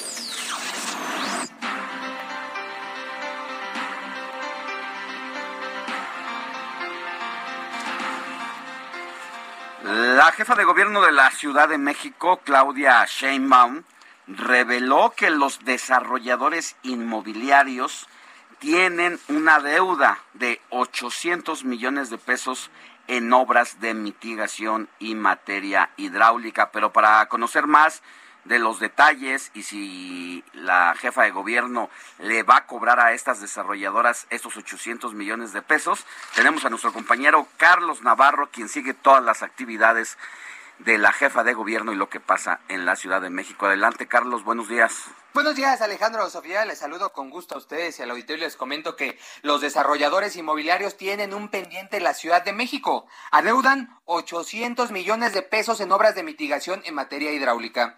Así lo reveló la jefa de gobierno Claudia Sheinbaum tras la instalación del Gabinete de Agua y Saneamiento en la alcaldía Escapozalco, donde explicó que esta cifra es resultado de una revisión que se hizo en el sistema de aguas de la Ciudad de México. Escuchemos. De una revisión exhaustiva de todo lo que tiene que ver con el cobro del agua y también lo que tiene que ver, porque está en esta área, de las obras de mitigación que quedaron pendientes de muchos desarrollos inmobiliarios.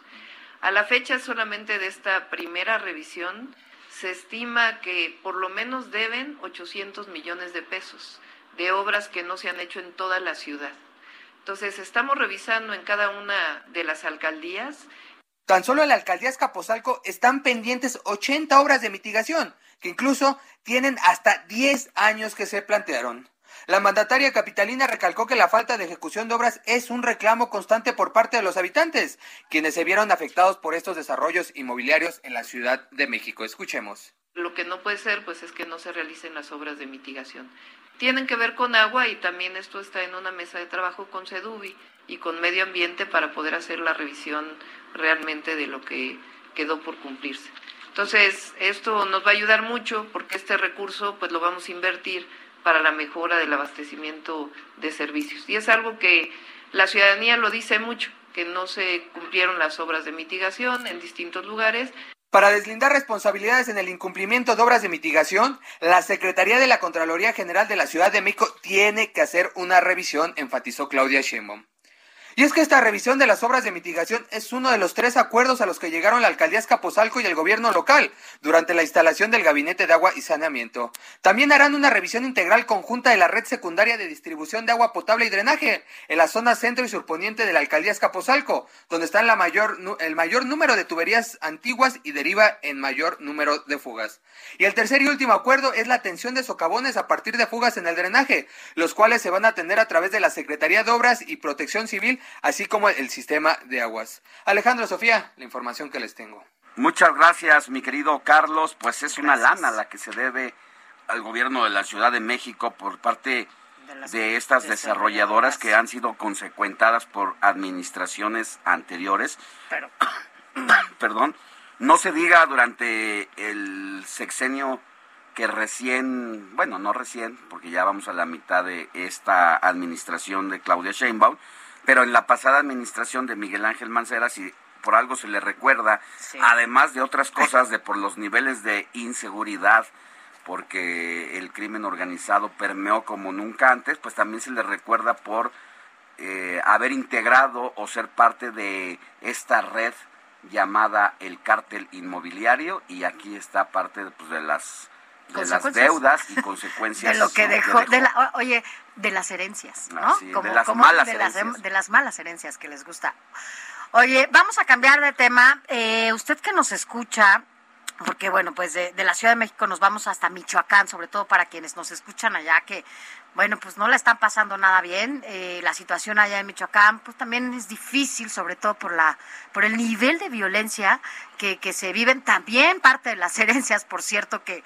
que, que no solamente dejó el sexenio pasado del exgobernador, ¿cómo se llama? Se me fue, este, Silvano Aureoles, sino también otros gobernadores. Ya sabe que, bueno, no, pocos se ocupan de lo que deben atender, eh, pero la situación es realmente grave en Michoacán. O sea, usted se imagina, Alex, ¿has escuchado alguna vez, sobre todo a quienes también están del otro lado, que en estos campos de guerra, ¿no? En estos espacios, en estos países como Afganistán o como hay estas llamadas minas que les dicen que van caminando, ¿no? O sea, digo, las ves en las películas, por ejemplo, Bueno, es ¿no? parte de la estrategia militar de la Segunda exacto. Guerra Mundial, O sea, van caminando paz, o sea, porque son trampas para los invasores, ¿no? Para quienes eh, van tomando territorios que no son suyos, pues esas son las trampas para, para impedir su, su paso y su tránsito por para distintas matar ¿no? a obvio. sus enemigos.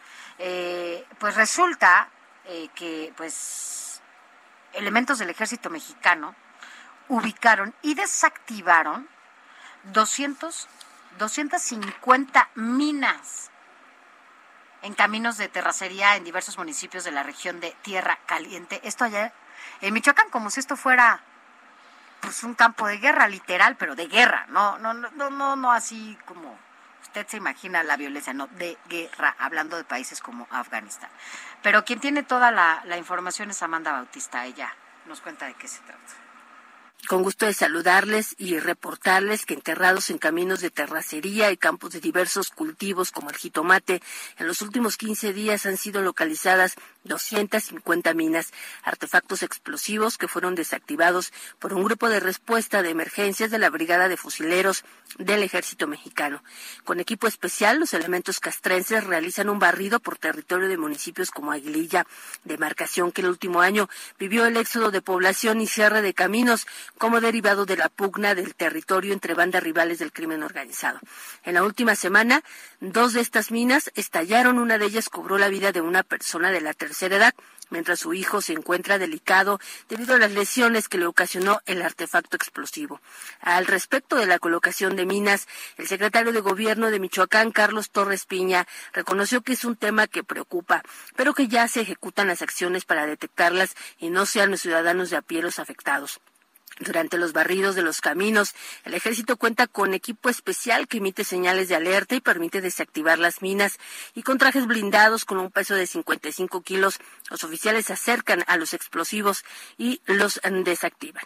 Es el reporte que les tenemos hasta el momento desde Michoacán. Gracias, Amanda. Pues, Como es lo una dices, parece ¿eh? un reporte de un estado de guerra de el Medio Oriente, pero no, desafortunadamente, ¿En es aquí en Michoacán. Y la verdad es que es una situación muy compleja la que se vive en el país, no se diga en Michoacán, donde el problema en el que los distintos grupos del crimen organizado se están disputando el territorio, pues es que ocurren estas cosas. Michoacán es una tierra de nadie en este momento. Y desde hace tiempo ya, porque lamentablemente. hay un problema muy grave. Eh, ¿qué, qué se juega ahí? Tenemos el puerto de Lázaro Cárdenas, Michoacán, que desafortunadamente, en lugar de sacarle el mayor pro- por- provecho para un país tan rico como es el de México, pues solamente es provecho para ciertos grupos criminales, porque tenemos una mina de hierro en el que está asentado el puerto Lázaro Cárdenas. Mi- mina de hierro, ¿qué significa eso?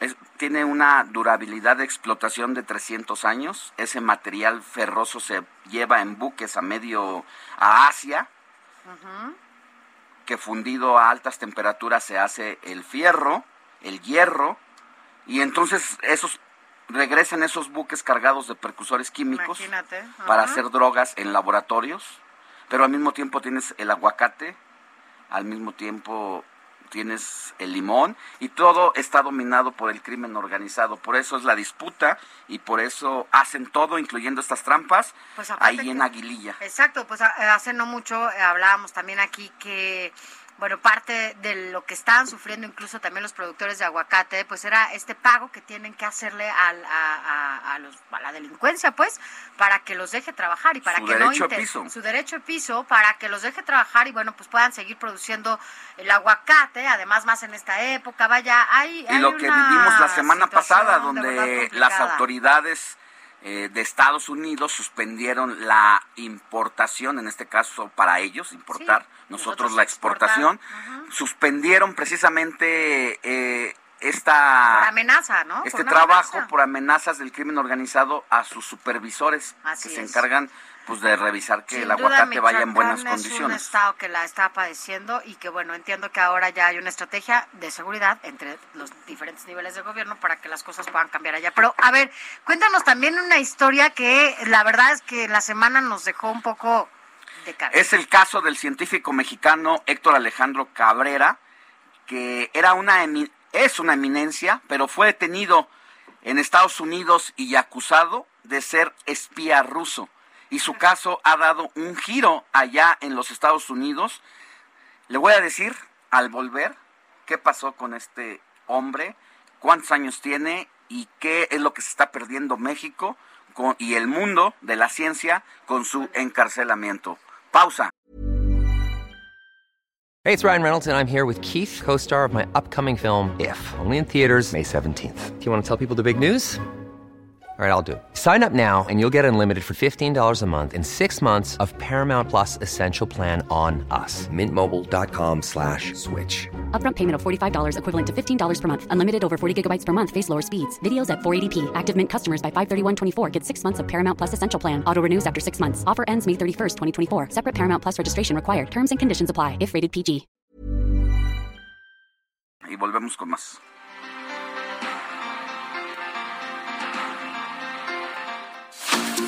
La noticia no descansa. Usted necesita estar bien informado también el fin de semana. Esto es Informativo El Heraldo Fin de Semana. Informativo Heraldo Fin de Semana. Regresamos.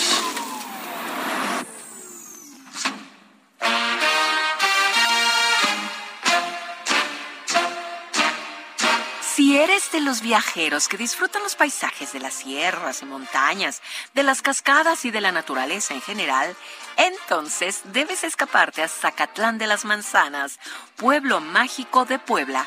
Este encantador destino turístico mexicano ofrece a sus visitantes historia, parques naturales, sitios para la aventura, artesanías y una vasta oferta gastronómica y cultural para que pasen una estancia única e inolvidable.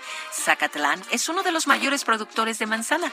Anualmente produce alrededor de 320 mil botellas de sidra rosada gasificada, dulce natural de pera y durazno, tanto la sidra tradicional como las elaboradas con otros frutos de la región, tanto la sidra tradicional como las elaboradas con otros frutos de la región, así como los licores típicos del pueblo, son completamente naturales y de excelente calidad.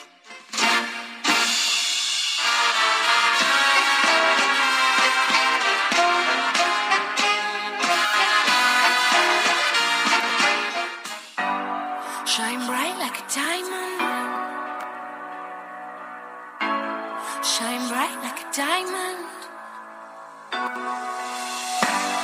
Find light in the beautiful sea.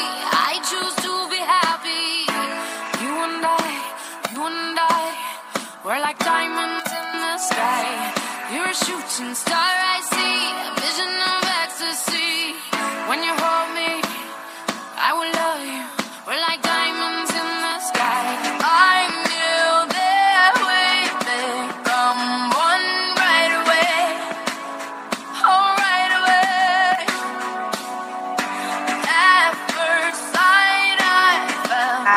mañana ya con 32 minutos. ¿Y a quién y por qué estamos escuchando esta canción? De nuevo te saludamos. Así es, Sofi. Pues este domingo ha estado bastante bueno en materia Sí, musical, mi querida no, no, Sofía, muy movido, muy, padre, claro. Y aparte que es guapísima, ya está embarazada, de hecho, también Sí. ya está esperando a su a su ¿Es su primer bebé? Bebé, exactamente. Tiene Después unos ojazos, de o sea, una- qué bonita es ella. Exactamente. Se me hace una mujer muy bonita. Después de una relación tormentosa con el rapero 50 Ay, Cent. sí, qué bueno que ya no. Afortunadamente dicen por ahí relaciones tóxicas. Bye. Y como dijo José José, porque nada es para siempre, que hasta la belleza cansa, el amor acaba y afortunadamente pa' para ella, pues sí. afortunadamente para ella, pues eh, terminó esa relación tóxica y ahora está a la espera de No, su y se ve contenta y se ve más bonita y se ve todo. Pero ¿por Totalmente, mi querida Sofi, pues sí. Y pues mira nada más en qué momento de su vida le está por llegar la maternidad, porque precisamente eh, esta cantante Rihanna, de originaria de Barbados, nació un día como hoy, pero de 1988, es decir, está cumpliendo 35 años. Va a haber fiesta en su casa seguramente el día de hoy, está de manteles largos y precisamente por eso la estamos recordando con uno de tantos éxitos que ha tenido definitivamente, pero creo que esta es una de las canciones, lo digo a título personal, ¿Te gusta? de las mejores, de Sí, mis me favoritas. gusta mucho. Diamonds, Diamantes en español, este tema que también ya está cumpliendo o está por cumplir 10 años porque forma parte ¿Está? De su disco Unapologetic que fue lanzado precisamente en el año 2012. Entonces, 10 años de esta canción, pero como bien lo dicen Sofi, lo bueno nunca pasa de moda. Y esta canción todavía la seguimos escuchando bastante seguido en la Como si radio estuviera reciente, pues. en los playlists personales también. Y pues también Rihanna es de esa eh, generación. etapa, generación. Eh, el inicio de la década del 2010 también fue muy buena en materia musical. Ten- tuvimos éxitos como este, Diamonds de Rihanna. Tenemos Hello de Martin Solveig y, y Ricochet, me parece que se llama eh, el rapero este, eh, DJ, perdón. Y también otros temas como Just the Way You Are de Bruno Mars. O sea, en la década del 2010 empezó O sea, donde hay una buena. buena generación, Bruno Mars es también otro de los eh, chavos, ¿no? O sea, genios musicales actuales, ¿no? Que ya necesitábamos como una nueva generación que rompiera con todo lo que estábamos escuchando nada más, ¿no? Exactamente, Sofi. Tuvimos tam- también a inicios de esa década del 2010 eh, boy bands como One Direction, precisamente, que bueno, ahora en esta década del 2020, bueno, tenemos la influencia oriental con estas eh, agrupaciones como BTS, eh, todos estos chicos de origen coreano que también ahora le están Ay, rompiendo sí. y son ídolos de las de las jovencitas. Sí, el otro día me dice Paula, oye, ¿te gusta BTS? Y yo, ¿cómo sabes tú de eso? No, no, no, a María, a mi amiga le gusta. Y María tiene siete años y conocen perfectamente BTS y yo, ¿es en serio? Claro. Pues sí, los y son constantemente tendencias en redes, ¿eh? Sí, También en redes sociales. Entonces, ha sido un fenómeno muy, muy peculiar también en materia de la música. Y pues, eh, qué mejor que incluir a Rihanna este domingo musical, pues con este tema Diamonds, Ajá. para seguir contentos y seguir eh, disfrutando de este domingo acompañándonos en Oye, a de propósito de este domingo acompañándonos, ahorita te voy a decir de, de alguien que también te estaba escuchando, ya te mandó un mensaje y, y sabe cuándo es tu cumpleaños, pero pues como no vive en México, pues no puede ir al cine. Pero a ver, dinos tú, ¿quiénes son este los, Los primeros cinco los ganadores. primeros cinco ganadores? Así es, mi querida Sofi, Sandra Luz Rincón Vilchis. Eh, tenemos a nuestra primera ganadora. También tenemos a Saúl Bernal Briseño que nos escribe de Guadalajara, desde Monterrey también. Pero Eh, pueden ir a cualquier Sergio. Sí, del país. De hecho, la promoción es a nivel nacional. O sea, ¡Súper! si tienen Cinépolis en Monterrey, en Guadalajara, en Colima, en Oaxaca, en cualquiera de las plazas donde se escucha el Michoacán Heraldo tienen. Radio, esta promoción es válida en la cadena Cinépolis Ah. a nivel nacional, por supuesto. Sergio desde Monterrey no nos puso el apellido, pero ahí al ratito que nos contactemos con él para que nos dé su dato completo, también es el tercer ganador. También de aquí de la Ciudad de México tenemos a Ivette Fernández, quien también nos escribió, y también de la Ciudad de México, Antonio Macías Valadez. Son nuestros primeros cinco ganadores de estos pases dobles para Cinépolis.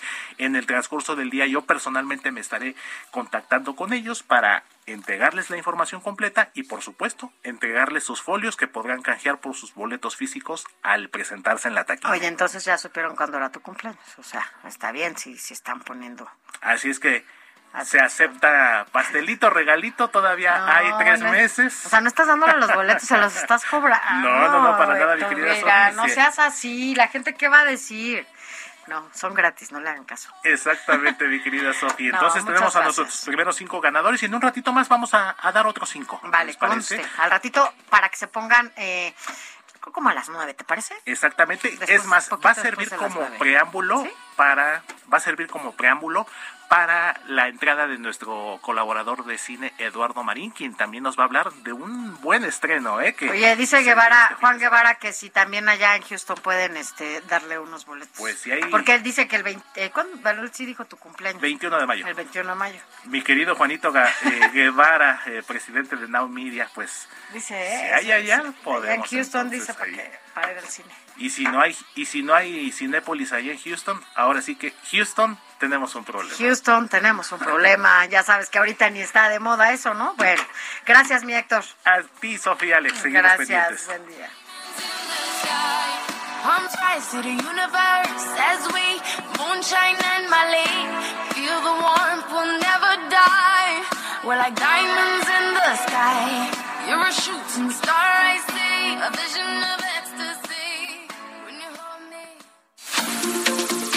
Informativo El Heraldo fin de semana con Sofía García y Alejandro Sánchez. Síganos. 8 de la mañana con 38 minutos, hora del centro de la República. Mire, antes de irnos a la pausa, le contábamos el caso de Héctor Alejandro Cabrera Fuentes, orgullo de Oaxaca, allá en el Espinal. Siempre ayudó a su pueblo, un joven que destacó por su capacidad intelectual y en la ciencia no se diga. De pronto viajó a Rusia para seguir desarrollando y preparándose, pero de pronto su historia dio un giro y sorprendió a todo el mundo literalmente, porque este joven que iba a regresar a nuestro país para hacer y desarrollar investigaciones relevantes que iban a cambiar la ciencia, pues se supo que era un espía ruso que había sido co- contratado por el gobierno de Vladimir Putin para espiar a los Estados Unidos. Fue detenido allá en Miami y se ha declarado culpable de las acusaciones. Roberto Martínez nos preparó esta información. El pasado 15 de febrero, después de estar dos años detenido en Estados Unidos, el científico mexicano Héctor Alejandro Cabrera se declaró culpable de los cargos de espionaje para el gobierno ruso. Cabrera había mantenido su inocencia, sin embargo, el juez había presionado para que cambiara su estatus a culpable. De lo contrario, no podía gozar el beneficio de reducción de sentencia. Durante el transcurso de su audiencia, Cabrera aceptó las implicaciones de cambiar su estatus a culpable, lo que implicaría una sentencia de hasta 10 años en prisión.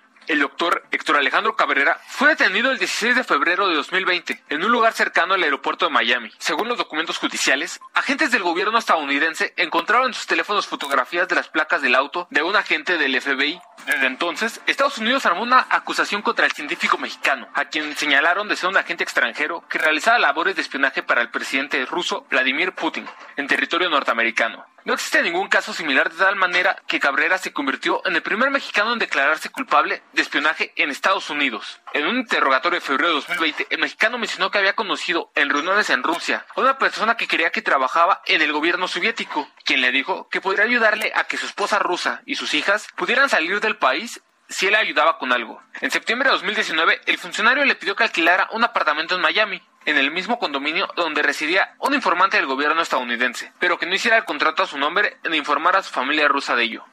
El siguiente encargo fue localizar el vehículo del agente en el condominio y conseguir el número de la placa. Esta información se la daría al funcionario ruso en una reunión que tendrían en abril o mayo de 2020. Pero antes de esto, fue detenido. Se espera que en las próximas semanas Cabrera asista nuevamente con el juez a escuchar la sentencia que recibirá por haber actuado como un agente extranjero sin notificar a las autoridades estadounidenses.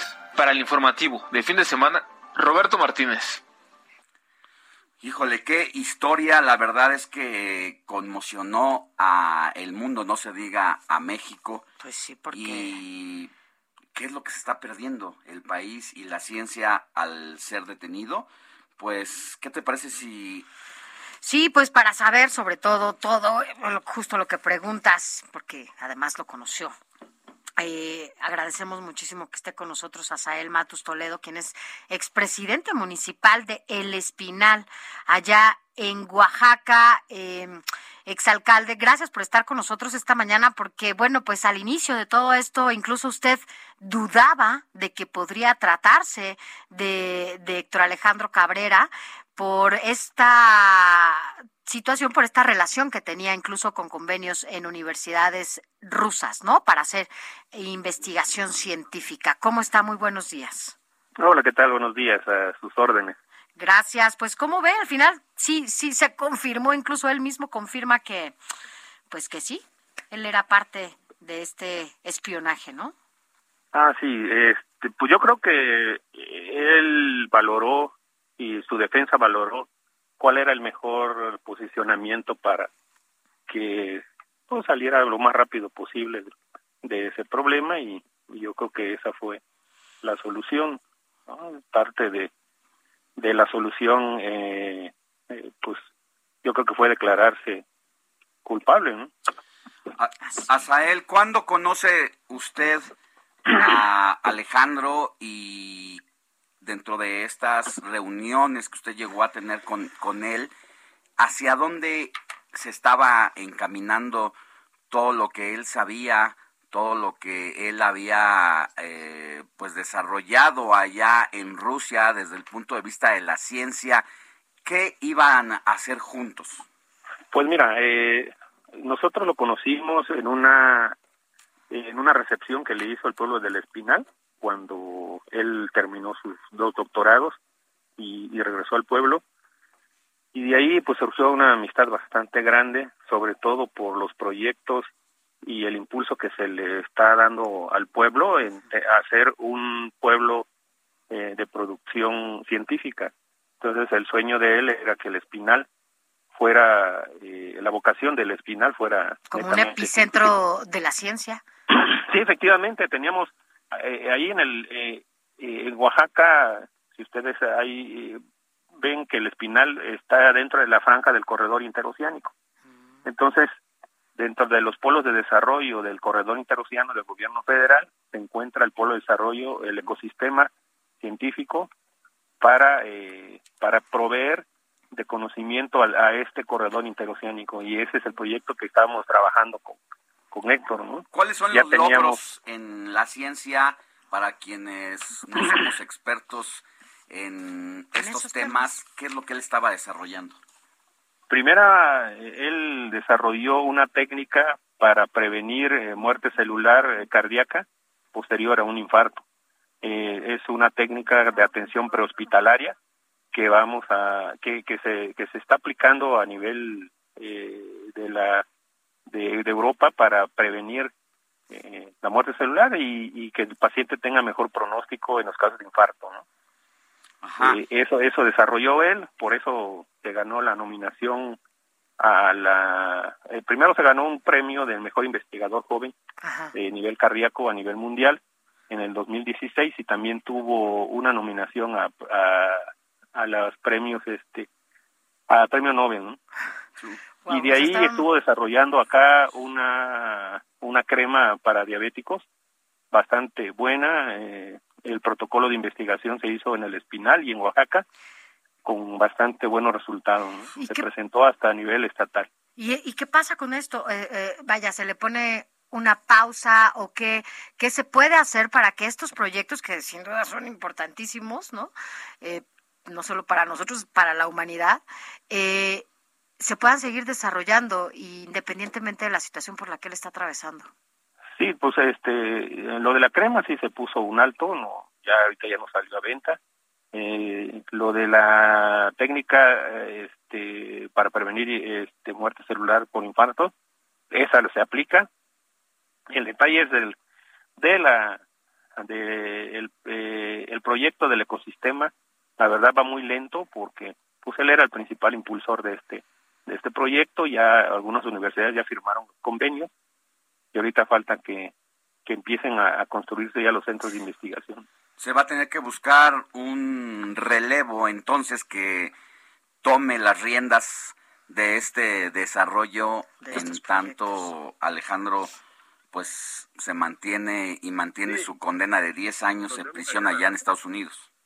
Pues es, son, o sea, eh, son de 2 a 10 años. Esperemos que, que sean menos años los que les den, no, no perdón, no los 10, y, y, esperemos que, que sean menos de 10 años para que podamos contar con él y, y seguir tiene? con este proyecto. Héctor tiene 32 años ahorita. ¿Usted ha tenido contacto con su familia?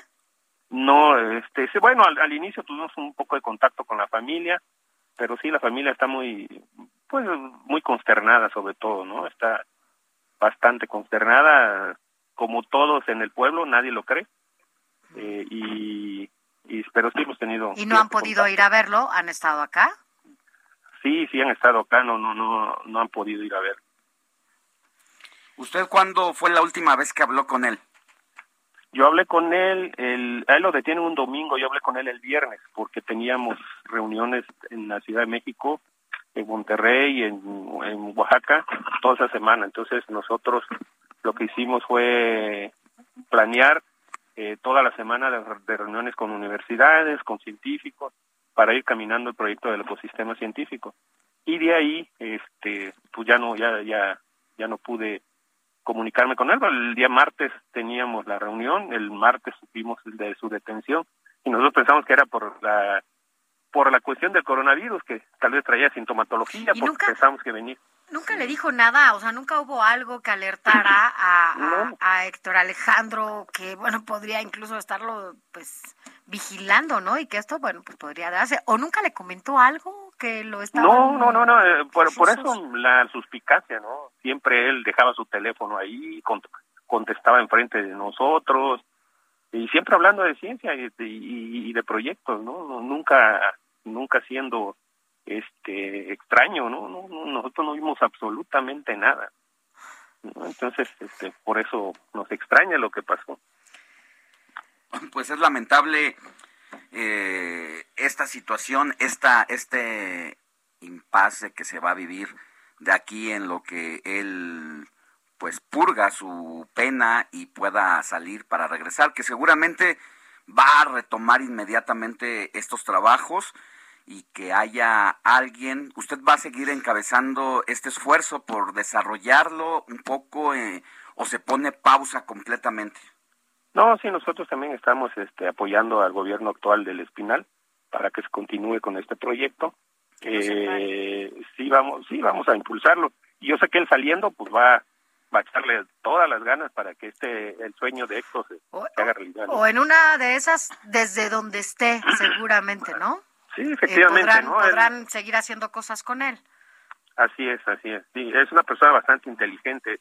Es un genio, Héctor, ¿no? Y, Sí, ya- y la verdad, sí, así, y es un héroe para el pueblo. Claro, pues me imagino, pero bueno, pues nosotros estaremos siguiendo a detalle todo lo que pasa con él y bueno, pues esperemos que justo sus proyectos no se trunquen, al contrario, se sigan desarrollando y bueno, pues contribuyan, contribuyan a que todo sea para bien. Por lo pronto, muchas gracias a Sael Matus Toledo, quien es expresidente municipal del Espinal, Oaxaca, de donde estaba allá y de donde es Alejandro, Héctor Alejandro Cabrera Fuentes. Gracias.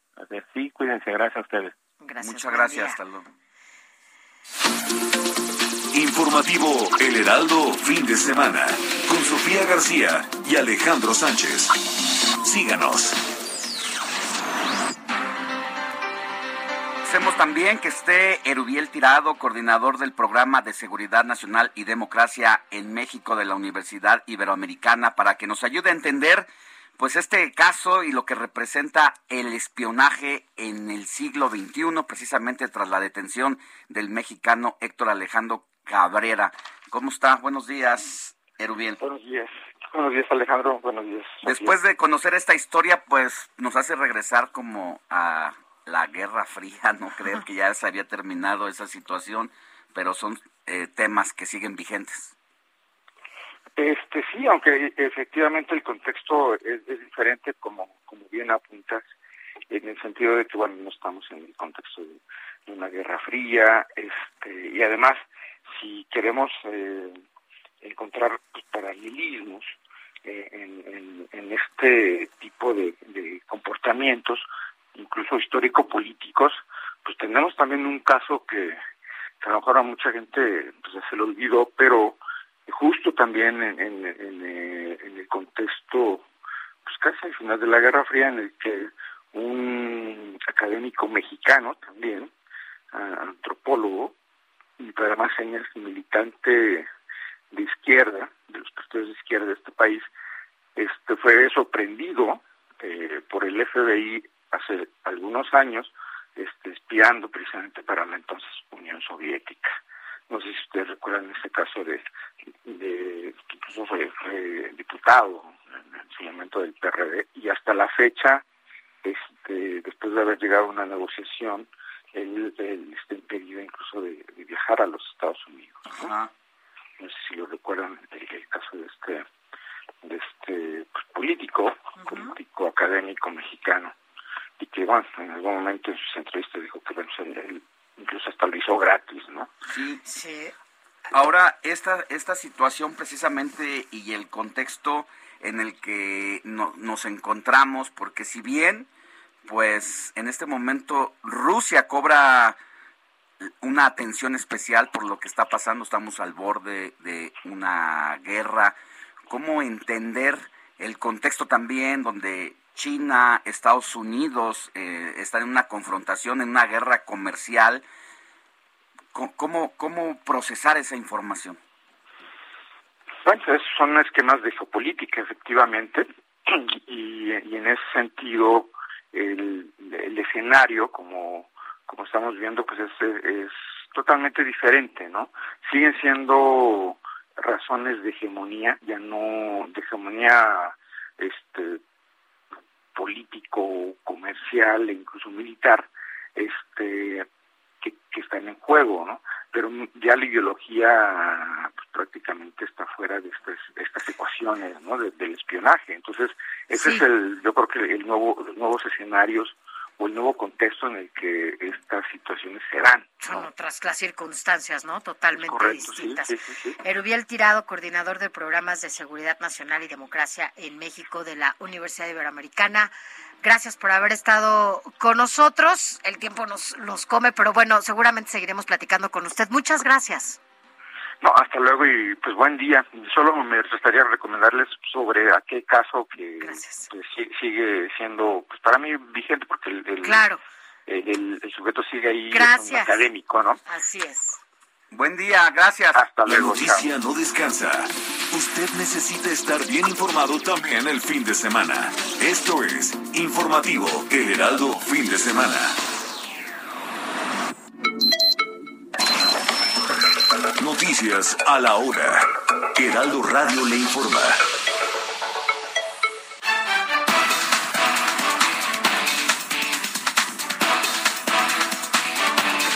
9 de la mañana en punto. La noche de ayer sábado, dos hombres fueron asesinados a balazos en un restaurante en Tulum, Quintana Roo. De acuerdo con la Fiscalía Estatal, el ataque ocurrió en un negocio ubicado en el kilómetro 7 de la carretera Tulum-Bocapaila, resultando herido un joven. Se inició una pesquisa y se activaron protocolos para detener a los involucrados. Luego de que diera a conocer la muerte de Montserrat López, una bióloga marina que laboraba en el acuario en Bursa, la Fiscalía Especializada para la Investigación del Delito de Ha iniciado una investigación.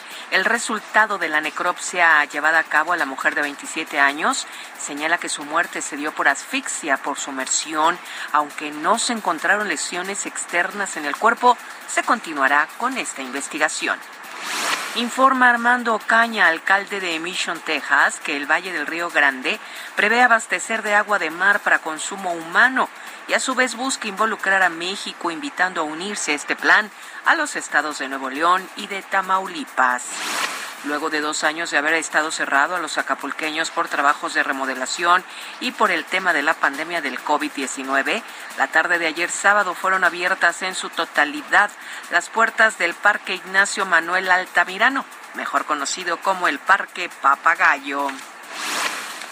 Este domingo la ciudad de Monterrey y su área metropolitana amanecieron con 11 grados de temperatura y conforme ha avanzado el día, la temperatura subirá a los 24 grados. Mientras tanto, el anochecer se espera una temperatura de 18 grados, así lo informó el Servicio Meteorológico Nacional. En el orbe, el Papa Francisco afirmó que es muy triste cuando personas y pueblos orgullosos de ser cristianos ven a los otros como enemigos y piensan en hacer la guerra. Esto durante su mensaje en la tradicional oración del Angelus Dominical en la Plaza de San Pedro.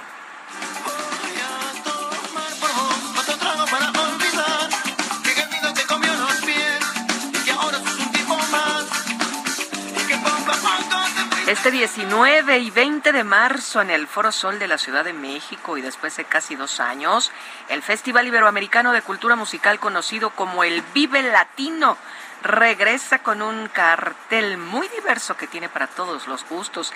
Entre los eventos más importantes de esta edición están algunos como nombres como Pixies, Limp Bizkit, Black Pumas, Milky Chance, Tangana, Julieta Venegas, los fabulosos Cadillacs, que son los que estamos escuchando, Mogwai, etcétera. Los boletos ya están a la venta en Ticketmaster.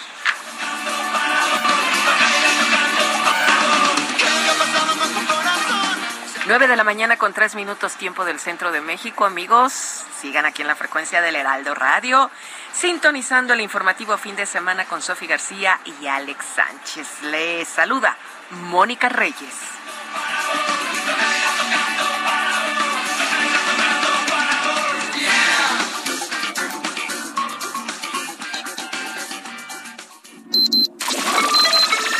Esto fue Noticias a la Hora. Siga enterado. Informativo, Heraldo Fin de Semana. Regresamos.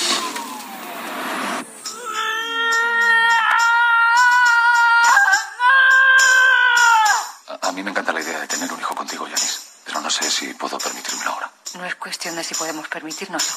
Es cuestión de que ya está aquí. Si vuelve aquí no hará sino remover las cosas. Yo no puedo perder esta oportunidad. Si dejo la compañía no volvería a trabajar nunca más. Pues vete de gira. Gracias por continuar con nosotros. Y mire, eh, estamos ya en la parte amable, como siempre, con Eduardo Marín y las mejores recomendaciones eh, para casa, para el cine, para donde sea. Pero en esta ocasión, Eduardo Marín, te saludamos como siempre con mucho gusto. Nos vas a hablar de algo que se estrenó ya en Netflix. ¿Qué estamos escuchando?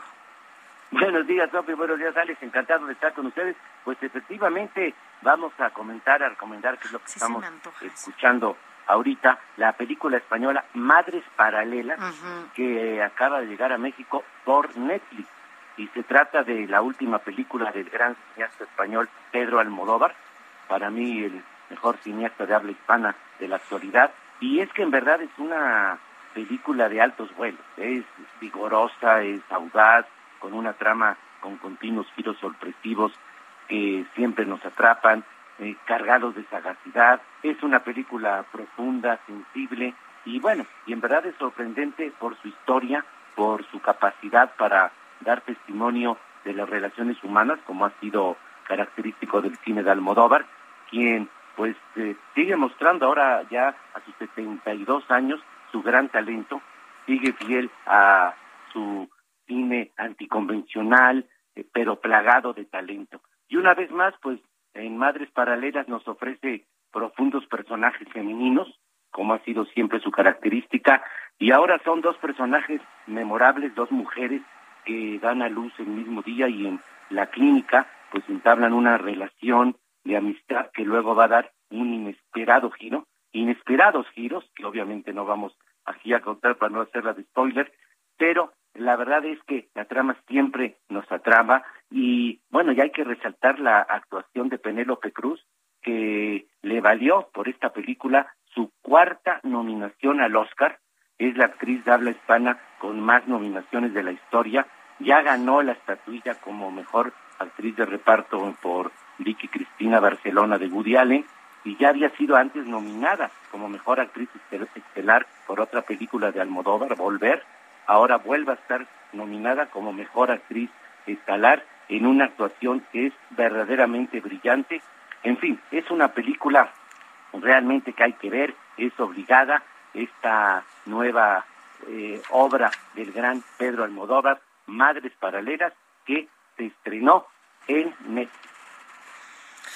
Se me antoja, ¿eh? Sí se me antoja. Yo desde que, que vi que, que estaba, obviamente, eh, era una película de Almodóvar, además Penélope, que es entre sus más consentidas de la vida, ¿no? Así es. Este, pues sí, sí, sí se me antojó. La voy a ver esta semana, fíjate.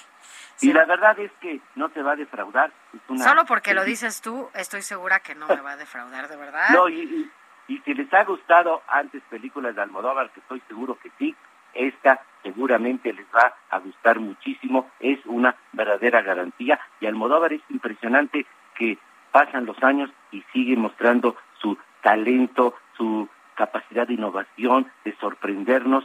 Sigue siendo uno un cineasta verdaderamente brillante.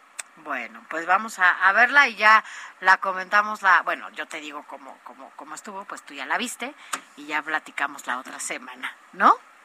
Así es, con todo gusto. Por lo pronto, bueno, pues vayamos al cine esta semana, ¿no? A ver qué más hay y ya este, y ya también te juro que sí te he hecho caso, sí he ido al cine, obviamente con todas las medidas sanitarias, con el cubrebocas, ya sabes, todo muy bien y no he tenido un solo problema, para que veas que sí te hago caso, Eduardo Marín. Pues eso me da gusto y sí, y siempre hay que ir cuidando las medidas sanitarias. y bueno, y volver a esa experiencia que es única de que pues de ir Lo único malo es que yo confieso que soy de las que no se comen las palomitas chiquitas, ¿eh? Y además, ¿sabes qué? Descubrí otro lugar en donde además hacen todas las palomitas que puedas en, existir de todos los sabores y colores, saladas, dulces, de todo, de todo, de todo, peor. O sea, no, ya después te cuento eso. Pero bueno, eso por hacerte caso, mi querido Eduardo Marín. Como siempre, muchas gracias. Hasta luego, muy buenos días. Te mando un abrazo. Gracias, feliz domingo. Informativo El Heraldo, fin de semana, con Sofía García y Alejandro Sánchez. Síganos.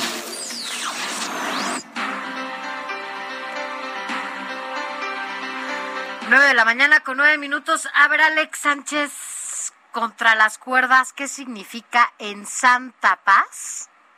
Fue capturado. Cuéntanos esa historia porque además está de... Híjole, es que es una historia que parece el guion de, una, de una película o de una serie, pero fue de la vida real. Y fíjate que te cuento que Ayer un sacerdote daba su sermón y decía, renuncien ustedes a Satanás, renuncian a todas sus seducciones, renuncian al pecado para que ustedes puedan vivir. Era el sermón del padre Cuco en la parroquia Espíritu Santo en Culiacán, cuando de pronto agentes encapuchados se acercaron al padrino, un capo peligroso. Algo le dijeron al oído, lo tomaron por el brazo y se declaró rendido al entregarse sin resistencia. Pues entonces la familia, esposa, hijos, invitados y los sicarios que estaban allí entre la multitud enmudecieron al ver cómo era conducido a un vehículo oficial para ser trasladado rumbo a Chihuahua. No es el guion de Netflix ni de ninguna otra productora de series o películas de ficción. Fue un momento de la vida real de José Brian Cepeda Salgueiro, alias El Menor o El 90, quien es señalado como operador del cártel del Sinaloa y compadre de Ovidio Guzmán, uno de los hijos del Chapo. Así es como fue capturado, sorprendido. No hubo un solo disparo. Hay que reconocer y destacar que esta captura de uno de los hombres más buscados y el extranjero, pues tuvo una coordinación institucional entre autoridades federales como la Secretaría de Seguridad y Protección Ciudadana, las Fuerzas Armadas e Inteligencia e incluso también las autoridades locales, en este caso de la Fiscalía de Chihuahua, cumplimentaron la orden de aprehensión por el delito de secuestro agravado. Entonces los tucanes de Tijuana, que habían sido contratados para esa pachanga, la Sonora Dinamita, Banda Renovación y otros grupos locales, fueron avisados de última hora que se cancelaba el evento, que no había fiesta y tuvieron que callarse porque el menor o el 90 pues va a enfrentar un juicio por secuestro, pero pues como está el expediente abierto, su caso debe ser analizado para que también enfrente el delito del narcotráfico y no vuelva a ocurrir lo que pasó en días recientes con el fantasma, un peligroso capo también que fue liberado por orden de un juez a pesar de que traía asoleados a los gobiernos de Zacatecas y Chihuahua por colgar a sus víctimas en puentes de la localidad. Oye, por eso, es que te escucho y es, en Santa Paz fue capturado porque fue en plena misa y sin un solo disparo que detienen al 90 este operador del cártel de Sinaloa como nunca, ¿no? Yo yo no recuerdo que no recuerdo porque siempre que hay operativos de esta naturaleza, no, hay, un enfrentamientos, después las consecuencias por haber detenido a algún líder de, de estos eh, cárteles y bueno, pues lo que hemos vivido aquí, ¿no? Otro dato que trascendía y que se especuló mucho ayer es que rápidamente la captura de este sujeto inundó las redes sociales, fue tendencia nacional ayer y se hablaba de que pudo haber sido con participación de agentes de la DEA. Ah, sí, porque hablaban en inglés. Porque estaban en la misa y alguien escuchó que conversaciones en inglés, lo cual no dudamos que haya habido una participación de agentes de la DEA, pero quienes hacen la detención, la captura y cumplen con todo el proceso, pues son agentes mexicanos, que hablan inglés y que pueden hablar inglés, obviamente, pues porque es inteligencia y se comunicaron para que en el momento preciso en que el nom el sacerdote pronunciaba el nombre de este capo, ah, dijeron, ah, usted es José Brián, véngase para acá, está detenido, se le acusa de secuestro, pero ya enfrentará cargo seguramente por narcotráfico. Así es, pues mire, si quieres saber más de esta historia, léalo en Contra las Cuerdas en el Heraldo de México. José Luis Enciso. Lecturas.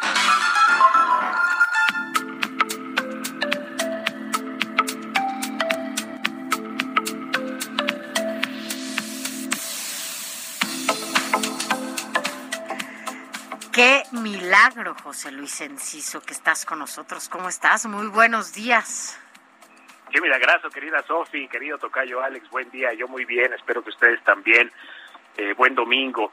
Eh, pues como ustedes saben, en este espacio quincenal que amablemente me brindan, buscamos hablar de, lecturas, de interés. No, que además te mereces, te mereces, te mereces. Bueno, pero pues es que son muy, muy amables siempre. No, pero tú también, tú también.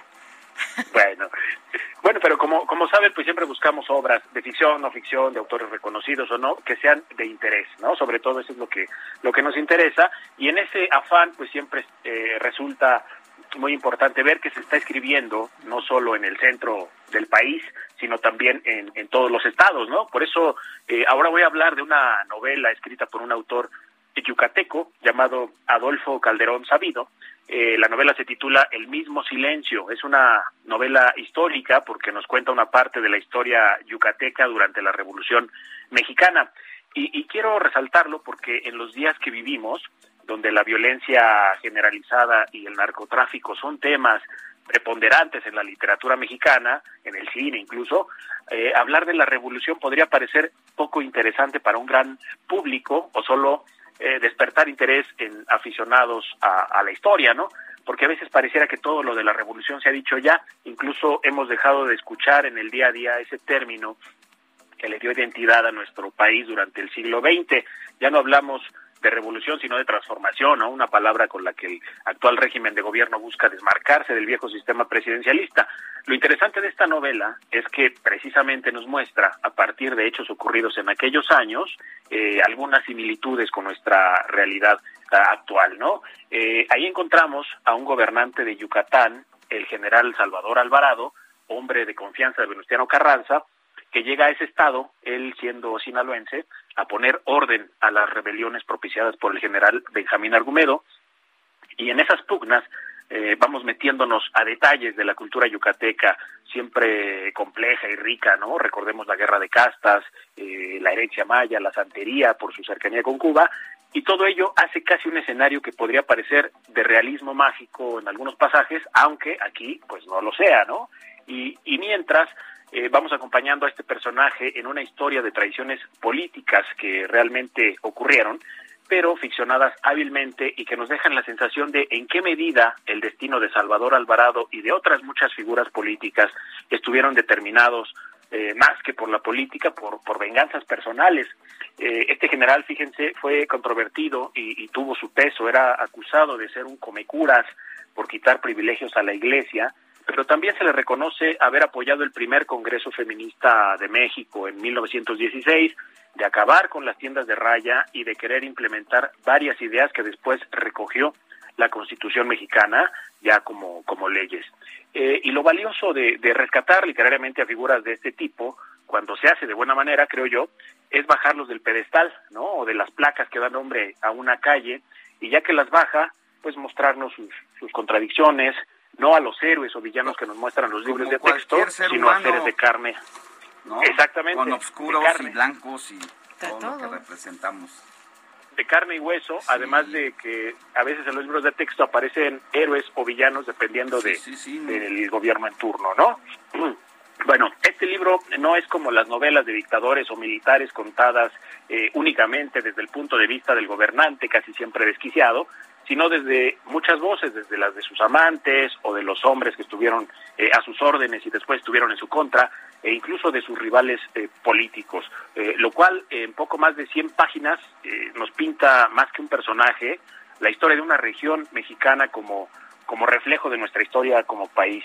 Y fíjense, al principio les decía que es una novela yucateca, eh, ganadora, por cierto, del Premio Estatal de Novela Corta Tiempos de Escritura, pero no por ser yucateca es local. Eh, no la comentaría aquí si no, si no fuera posible conseguirla en, librerías tanto de la Ciudad de México como de otras ciudades. Está editada por Nitro Press y es eh, la recomendación de este domingo. Recuerden, El mismo silencio de Adolfo Calderón Sabido. Querida Sofi, querido Alex. Pues ahí está esta novela histórica que se escribe con pasión creativa y ya nos dejaste picados para conocer precisamente un poco más de pues este general sinaloense, si no mal recuerdo, ¿no? Que es Salvador Alvarado, que es. estuvo a las órdenes de Venustiano Carranza. Nos haces un pues una gran recomendación que ya queremos leer. Oye, Nitro Express, eh, una buena... Nitro Press. Nitro Ajá, Press se ha caracterizado por revelaciones de escritores jóvenes que dan mucho de qué hablar. Sí, además tiene en su catálogo buenos buenos cronistas, eh, novela negra y policíaca, y específicamente ahora pues coeditando con el gobierno de allá de Yucatán esta, estos premios que impulsan el talento, digamos, yucateco, pero que también les da una proyección a nivel nacional. Pues ahí está el mismo silencio de Nitro Press, que se puede encontrar en cualquier librería o incluso por internet, ¿no?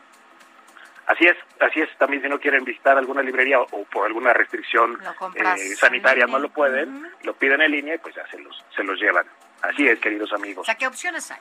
Gracias, José Luis Enciso. Que tengas buen domingo. Igualmente les mando un gran abrazo y un beso a los dos. Hasta gracias, pronto. gracias, José Luis. Buen día. Escríbanos o mándenos un mensaje de voz al WhatsApp del informativo fin de semana 5591 63 51 19.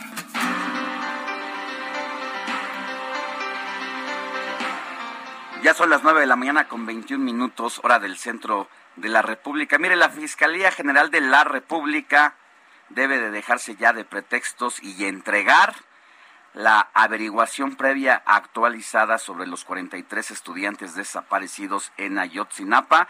Esto de acuerdo con el Instituto Nacional de Acceso a la Información, porque ha sido un tema que se ha querido ocultar en todas sus vertientes con la información oficial y a pesar de que ha habido solicitudes de información para pedir la información y los detalles de todo lo que representa.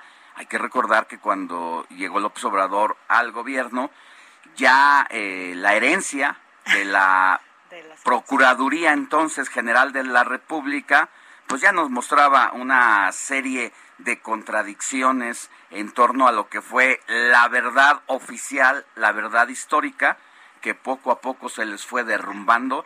Y así lo dijo el consejero el de, acceso a la información, Francisco Javier Acuña Llamas. Nosotros resolvimos en febrero de 2015, por unanimidad, revocar la respuesta de clasificación que había expedido la PGR e instruyó a la, instruimos a la entonces PGR a través de la resolución RDA 5151 del 2014 a otorgar acceso a la averiguación previa integrada hasta ese momento, al actualizarse la excepción de reserva, como ya lo dije, de la información por tratarse de información relacionada con, ya dije, hechos que constituyen violaciones graves a derechos humanos. Efectivamente, como lo aduce el particular, de la consulta al vínculo electrónico que le fue proporcionado en respuesta, se puede advertir que si bien a través del mismo se pueden consultar 667 tomos que corresponden a la información requerida, lo cierto es que dicha información no se encuentra actualizada, cuando menos a la fecha de la solicitud. Y en este sentido no es toda la información generada. Pues ahí está, es el comisionado Francisco Javier Acuña del Instituto Nacional de Acceso a la Información quien da a conocer la resolución precisamente para que se entregue la averiguación previa actualizada sobre los 43 estudiantes desaparecidos pues en Ayotzinapa. Sí o sí lo tienen que hacer. Bueno, ese tipo de información si nos compete a todos, ¿verdad? Si nos interesa, si queremos saber justamente qué pasó. Pero bueno, Alex, vámonos a otro tema porque, a ver, no se vaya, porque al regresar les voy a platicar sobre una entrenadora de básquetbol que llegó a la cancha, pues sí, ¿no? Llegó, llegó la duela en tacones, que llegó en tacones, es entrenadora, pues evidentemente puede usar tacones, ¿no? Eh, llegó con un pantalón de cuero también, ajustadísimo, obvio, y, y ahora te voy a decir lo que pasó cuando ella llegó a la duela vestida así. Estamos hablando de una entrenadora. de una entrenadora. ¿Usted qué opina? Ahorita le voy a contar qué pasó.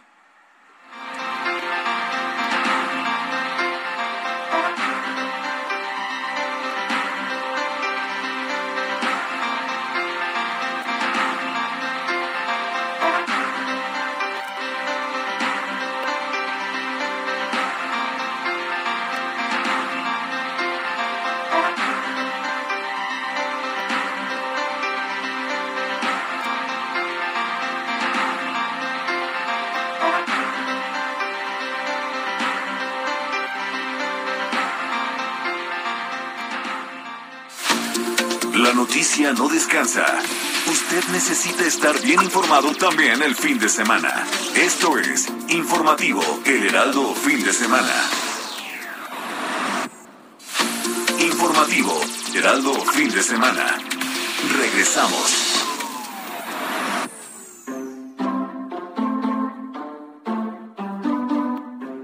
Gente habla constantemente con sus perros y resulta que los perros también se comunican con nosotros, especialmente cuando quieren ayuda para llegar a la comida.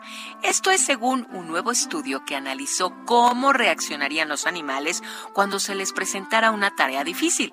La investigación, que está publicada en revistas de ciencia animal, experimentó con 51 perros para ver qué harían cuando un plato de comida estuviera fuera de su alcance. Fueron llevados a una habitación por un extraño que sostenía el plato, que luego se colocó al azar en uno de los dos estantes a los que los perros no podían llegar. Luego, los dueños de las mascotas ingresaron a la habitación, momento en el que los investigadores comenzaron a medir el comportamiento y las vocalizaciones de los canes. Solo el 22% de los perros vocalizaban, de los cuales el 32% eran gemidos y el 68% ladraban. En total, el 68% de los ladridos y gemidos de los perros estaban dirigidos a su dueño y rara vez estaban dirigidos a la comida. Esto, según determinaron los investigadores, sugiere que los perros están alentando a sus dueños a recuperar la comida en su nombre.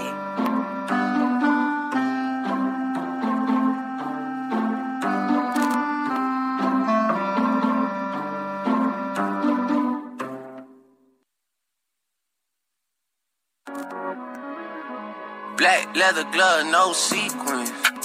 Buckles on the jacket, it's. Nike crossbody got a piece in.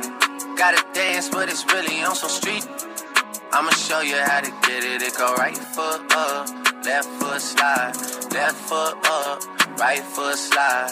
Basically, I'm saying either way, we bout to slide. Hey, can't let this one slide. Hey. Don't you wanna dance with me? No, I could dance like Michael Jackson. I could get you the passion. It's a thriller in the track. Where we from? Baby, don't you wanna dance with me? No, I could dance like Michael Jackson. 9 de la mañana ya con 32 minutos, hora del centro del país. Gracias de verdad a todos ustedes que nos escuchan en Bronzeville a través del 93.5 de FHD4, aquí en la Ciudad de México 98.5, en Ciudad del Carmen en el 101.3 de FM y 950 de AM, Coatzacoalcos, hasta allá, saludos, en el 99.3 de FM, Colima, Culiacán, Guadalajara, La Laguna, McAllen, Monterrey, Morelia, Oaxaca, San Luis Potosí, Tampico, Tapachula, Tepic, Tijuana, bueno, todos. Ya, lo que tenemos que hacer, Héctor Vieira, es mejor saludarlos por bloques, porque son muchísimas. Entonces vamos a irlos, irlos saludando. Pero por lo pronto, muchos saludos hasta allá. Y todas las que nos faltan. Pero cuéntanos qué estamos oyendo, porque ya, ya nos quitó Alan la música, ya nos dejó ir, ¿qué estábamos, qué estamos escuchando? Cuéntanos. Ahora le dimos un giro un Pero poquito al ritmo musical, eh, mi querida Sofi, ahí de estos ritmos urbanos, estos, estos sí. raps, esta música que también es del agrado de mucha gente, eh, sobre todo pues eh, un público más, más joven. eh, un público más joven, más, más selecto en ese sentido y estos géneros urbanos, pero también la música, Sofi, ha crecido y se ha viralizado también a través de las redes sociales y de las diferentes plataformas, como es el caso precisamente de este tema que estamos escuchando titulado Tusi Slide. Esto es del cantante rapero canadiense Drake. Este tema se estrenó hace dos años prácticamente.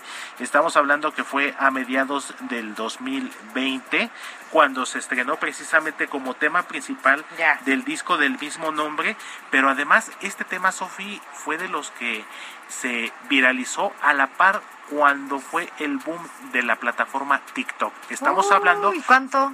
A inicios de la pandemia.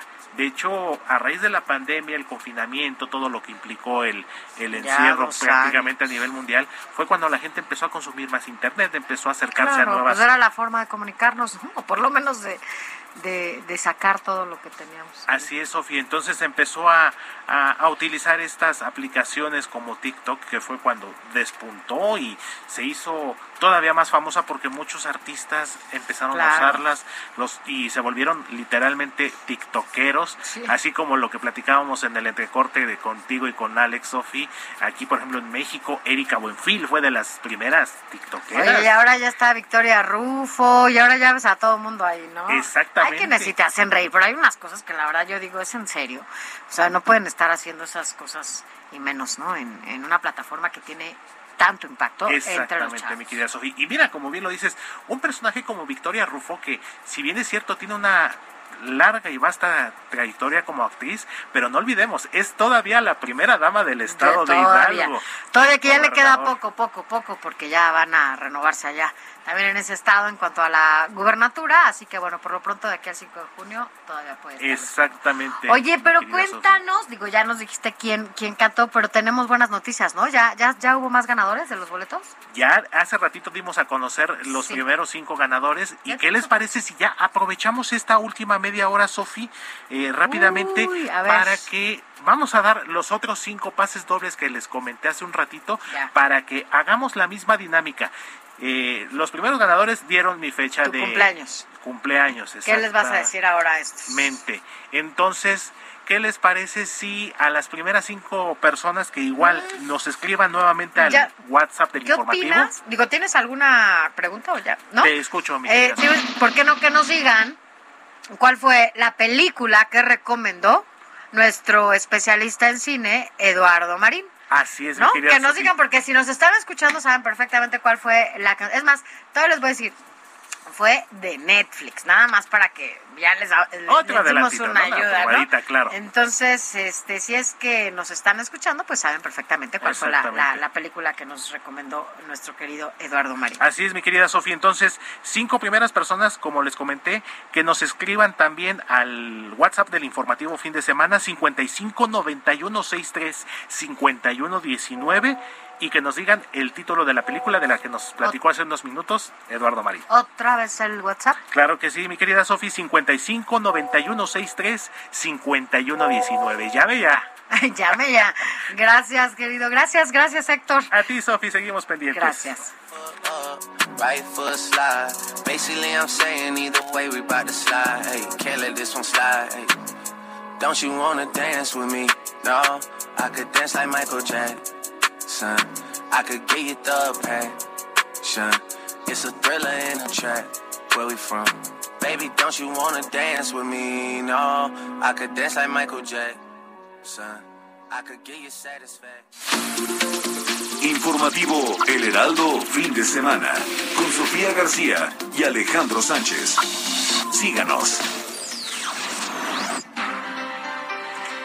Bueno, gracias por continuar con nosotros. Estamos ya en el último bloque de este informativo fin de semana y la verdad es que se nos ha ido como agua. Ha habido muchísima información. Pero mire, ¿se que le contaba antes de irnos a esta pausa comercial sobre una entrenadora eh, que llegó a la duela, eh, entrenadora de básquetbol, eh, llegó con tacones y llegó con un eh, pantalón de cuero, por supuesto, entallado. Y bueno, pues resulta yo no sé qué opina usted. Digo, a mí hasta me gustaron sus pantalones. Yo quiero comprarme unos como esos. Pero resulta que a muchos y a muchas les pareció, eh, pues no muy bien que llegara la entrenadora Sidney Carter, que rompió el silencio y se lanzó contra las críticas que recibió por su atuendo dentro de la cancha. Ella, eh, pues, dio de qué hablar en los últimos días, porque además es una exjugadora y ahora entrenadora de, de básquetbol de Texas A&M y rompió pues para defenderse, ¿no? De todas las críticas que recibió por su atuendo. Ella llevaba unos espectaculares pantalones rosas, de verdad vinil, y un jersey eh, pues de cuello alto. Y la verdad es que se veía muy, muy guapa ella. Si no lo ha visto, métase a la página del Heraldo de México. Aquí viene toda la, información y la fotografía de esta entrenadora que además eh, pues estaba dirigiendo a su equipo, ¿no? Así como usted ve a los entrenadores de fútbol que llegan con su traje y corbata y todo y así están en las canchas, bueno, pues una entrenadora llegó guapísima, entaconada, con sus pantalones ajustados y pues no les pareció correcto y la criticaron. Así que bueno, pues a pesar de que ella provocó para variar una serie de comentarios machistas, porque es lo que son, y misóginos, pues al final, eh, y porque la cuestionaban que por qué iba con esos pantalones a la duela, o sea, cómo se le había ocurrido, bueno, pues eh, recibió, fíjese, también la puede buscar. Ella recibió más de 70 mil likes en su fotografía que subió a Instagram por este gran outfit que llegó y llevó a la duela ese día. Eh, ella dice que no trataba de marcar tendencias o romper las normas, solo quería ser ella misma, ¿no? Eh, sin tener que pedir disculpas, claro que no tenía que pedir disculpas, insisto, si los hombres llegan a la cancha de fútbol en traje con corbata, justo cuando es un partido de fútbol, bueno, pues ella puede llegar en taconada, muy guapa, y no tiene absolutamente nada. Entonces, bueno, pues hay que ser parejos, ¿no? Ella llegó tal cual, no tenía por qué llegar de otra manera. Así que bueno, además también decir que no es la primera vez que justamente esta entrenadora, Carter, Sidney Carter, eh, recibe este tipo de, comentarios porque siempre es muy como muy eh, pues usa unos atuendos eh, diferentes, ¿no? O a los que están acostumbrados ciertos personajes a ver en estas canchas. Y, por ejemplo, cuando fue Navidad llegó, llevó vestida eh, con un, literal, es un vestido lindo también, navideño. Y bueno, pues también causó causó muchas críticas. Un vestido navideño lindo, esto pues evidentemente en diciembre así llegó y con unos tacones también eh, y pues altos, muy, muy altos y la gente se enojaba. Entonces, mire, la verdad es que como nunca se tiene contento a nadie, yo creo que a ella tampoco le importa mucho, tan es así que ella va como se le da la gana a la duela, porque además es entrenadora, es mujer y puede ponerse lo que quiera.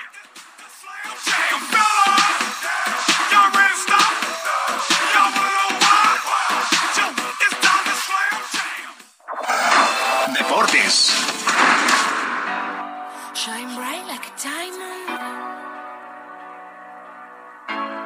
Shine bright like a diamond. ¿Ya viste, Robert, cómo te estamos recibiendo? ¿Sabes por qué es? ¿Por qué te estamos poniendo? Esa va a ser tu canción, ¿eh? Ah, sí vale, sabes, ¿no? muy bien.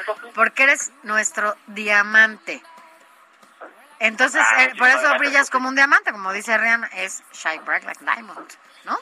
Mientras no brille Entonces como ya, cierto esta va a ser tu que ya apagaron, todo está bien. ¿Eh? Pero muchísimas gracias. Mientras no me vaya como otro diamante que... No, no, no, no, eso, No, eso es diamante. ceniza, eso, son- eso es ceniza. ceniza, eso ni, ni panillo ni para nada, o sea, ya, ya, ya, eso, esos no cuentan. Esos autonombraron así, pero tú eres nuestro diamante. Así Muchas que- gracias, Sofía. Qué buen recibimiento. Ya, muy bueno, días. y queremos decirte ¿cómo y, darte la bienvenida porque bueno, después de que Adrián Caloca estuvo con nosotros eh, pues dos años, eh, finalmente, bueno, además de que estamos agradecidos con él y demás, él tuvo una oh, buena oportunidad y por cuestiones personales y laborales, él también ya está en otros espacios. Pero tú Mientras, también, su lugar. tú, tú también estás en este equipo, hay que decirlo, Robert, que pareces, yo después voy a decir, digo, no, no voy a ventanear ahorita a Alex, pero eres parte de esta familia desde hace ya también mucho tiempo. Así que nos da mucho gusto que ahora seas tú el que nos vaya a comentar todo lo que pasa en los deportes. Muchísimas gracias, Sofía. Muchas gracias por este recibimiento. Estoy muy contento de estar en este espacio. Y también un saludo a Adrián Caloca y desearle mucho éxito donde, donde, en sus próximos proyectos. Y ahora hablaremos de lo más importante que sucedió este fin de semana en el deporte. Tan solo en la Liga MX podemos ver que las Chivas siguen sin poder levantar, perdieron contra el León 2 a 1. Los Tigres también siguen este, dando buenos partidos, ganaron 2 a 1 al Atlético San Luis. Y Querétaro logró su primer triunfo contra el Mazatlán. Y mis hoy- águilas, mis águilas, tus águilas. Nuestras águilas sale, hoy va a haber un partidazo en el Azteca. Justamente el productor va a estar emocionado porque es América contra Pachuca a las 4 de la tarde. Ay, sí, Ah, Justamente el América, América viene de sus buenos malos partidos donde se están pidiendo la cabeza de la directiva y del entrenador Solari. Oye, que si dice dice el productor que quien pierda... Invita a los tacos de los canasta. tacos mejor, ¿no? Porque quiere... Él los quiere pastes, pero los pastes te se engordan. Los tacos de canasta tacos, son ¿no? light. Sí, ¿por Entonces qué? mejor unos tacos de de canasta. ¿Cómo ves, mi Robert? ¿La apuestas la, la canasta de tacos o no? Vale, vale, pues le entramos a ver. No, mis, América- mis águilas no vienen muy bien, pero pues hay que confiar en ellas. No, no hay que perderle Hay que confiar, hay que confiar como buenos aficionados de las águilas. Como, Bueno, pero cuéntanos, ¿qué más? Y también hoy jugará el Toluca contra el Cruz Azul. Ese será un gran partido. Y Sofi, también no podemos dejar de lado tus Pumas, que hoy se van a enfrentar nada más y nada menos que al campeón del fútbol mexicano, el Atlas, que siguen imparables, por cierto. ¿eh? Ese es un partido que se espera mucho de los dos. ¿Cuál es el pronóstico ahí, mi Robert? Atlas contra Pumas, yo digo que Atlas lo anda llevando por un gol. La verdad. Viene, Ah, viene yo te doy la bienvenida y tú ve cómo me recibes. Gracias, buenos días. ¿Qué sigue? pero es que No, no, Pues Robert, hay no que ver puede. cómo va todo el Sabes partido. que Pero- con, mi- con mis macetas no te metas. ¿Y qué más? Robert? perdón. Pero Sofi, también hoy tenemos un partido muy importante en el- la rama femenil. La selección mexicana va a jugar contra Antigua y Barbuda en las eliminatorias de CONCACAF para clasificar al Mundial de 2023. Pues nos va bien, ¿no? Yo creo que nos va a ir bien. Sí, en el partido pasado tan solo le vencimos a Surinam con un marcador de 9 a 0. Nada más. Nueve, pero- Nada más. Oye, juegan mejor que muchos, ¿eh? Nada más para decirte. Y les pagan muchísimo menos que a los otros. Pero bueno, no voy a entrar la en verdad, ese, casi ni les en pagan. ese- la verdad es que ni les pagan, o sea, casi. Casi, Entonces, bueno, Casi ya- nada. ya ni me digas, me me selección da coraje. ilus- ilusiona bastante. Ajá. Así como han dado los últimos partidos, ilusionan bastante para poder Sí. clasificar al Mundial, a pesar de que de estamos en una... mejor a ellas, porque hacen mejor papel que otros, pero bueno. Y eso que esta confederación donde estamos está muy complicada porque Canadá y Estados Unidos en la rama femen- femenil están muy fuertes en el fútbol. Sí, yo he visto Pero México jugar a las, puede dar la las sorpresa. y no juegan muy, muy bien. Pero bueno, Alex, que también lo que está sucediendo en América y Monterrey con sus malos resultados está llegando a nivel internacional. Tan solo en Barcelona, París y Milán han aparecido pancartas de los aficionados de Rayados pidiendo también la salida de Javier Aguirre y de Luis Darino de la directiva. Y eso es algo que rara vez había visto de un equipo mexicano que se esté pidiendo alrededor del mundo. Oye, pero pues es que Javier Aguirre sí tiene su fama allá en España.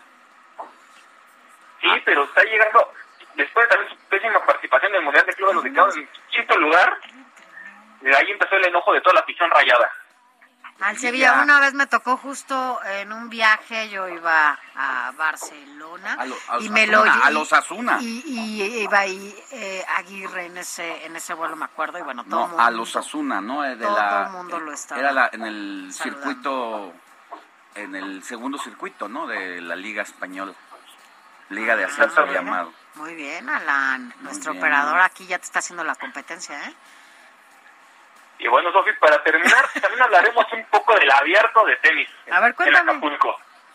Que simplemente Rafael Nadal, que es uno de, sus- uno de los favoritos para llevárselo a sus 35 años, sí, viene de obtener el triunfo del abierto en Australia y convertirse en el primer jugador en completar ve- 21 títulos en los cuatro torneos mayores de tenis.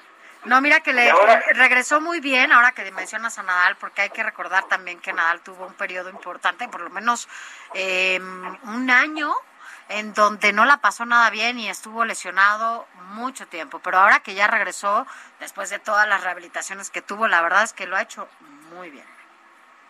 Sí, y además, si, se si llegara a ganar este abierto en Acapulco, se logra, lograría este, hacer historia, siendo uno de los máximos ganadores de este, de este trofeo, con cuatro, con cuatro no torneos seguidos. Bien, mi querido Robert, pues... Ya, ya lo- Sí, sí, sí, sí. Ah, bueno, si, si- cuando- si quieres ya verlo en el torneo, mañana iniciará su participación contra el estadounidense Riley, Riley Vamos. Robert. Ahora que, ya Todavía cubres, ahora que ya cubres deportes, vamos, ¿no? Claro que sí, vamos, Sofi. Bueno, Vamos a man- apuntarle y cu- cubrir la nota. Y, y ya, ya, y ahí transmitimos desde la cabina del Heraldo Radio allá en Acapulco. Vale, me parece súper bien. Ah, bueno, muy bien. Gracias, Ro. Muchas gracias, Sofi y Alex. Que tengan un buen día. Cuídate, gracias.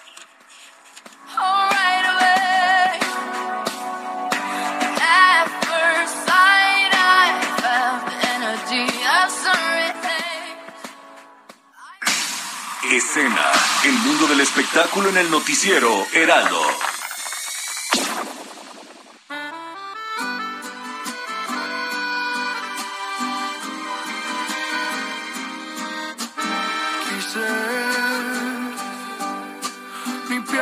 Llenarla de tatuajes para cubrir los besos que dejaste.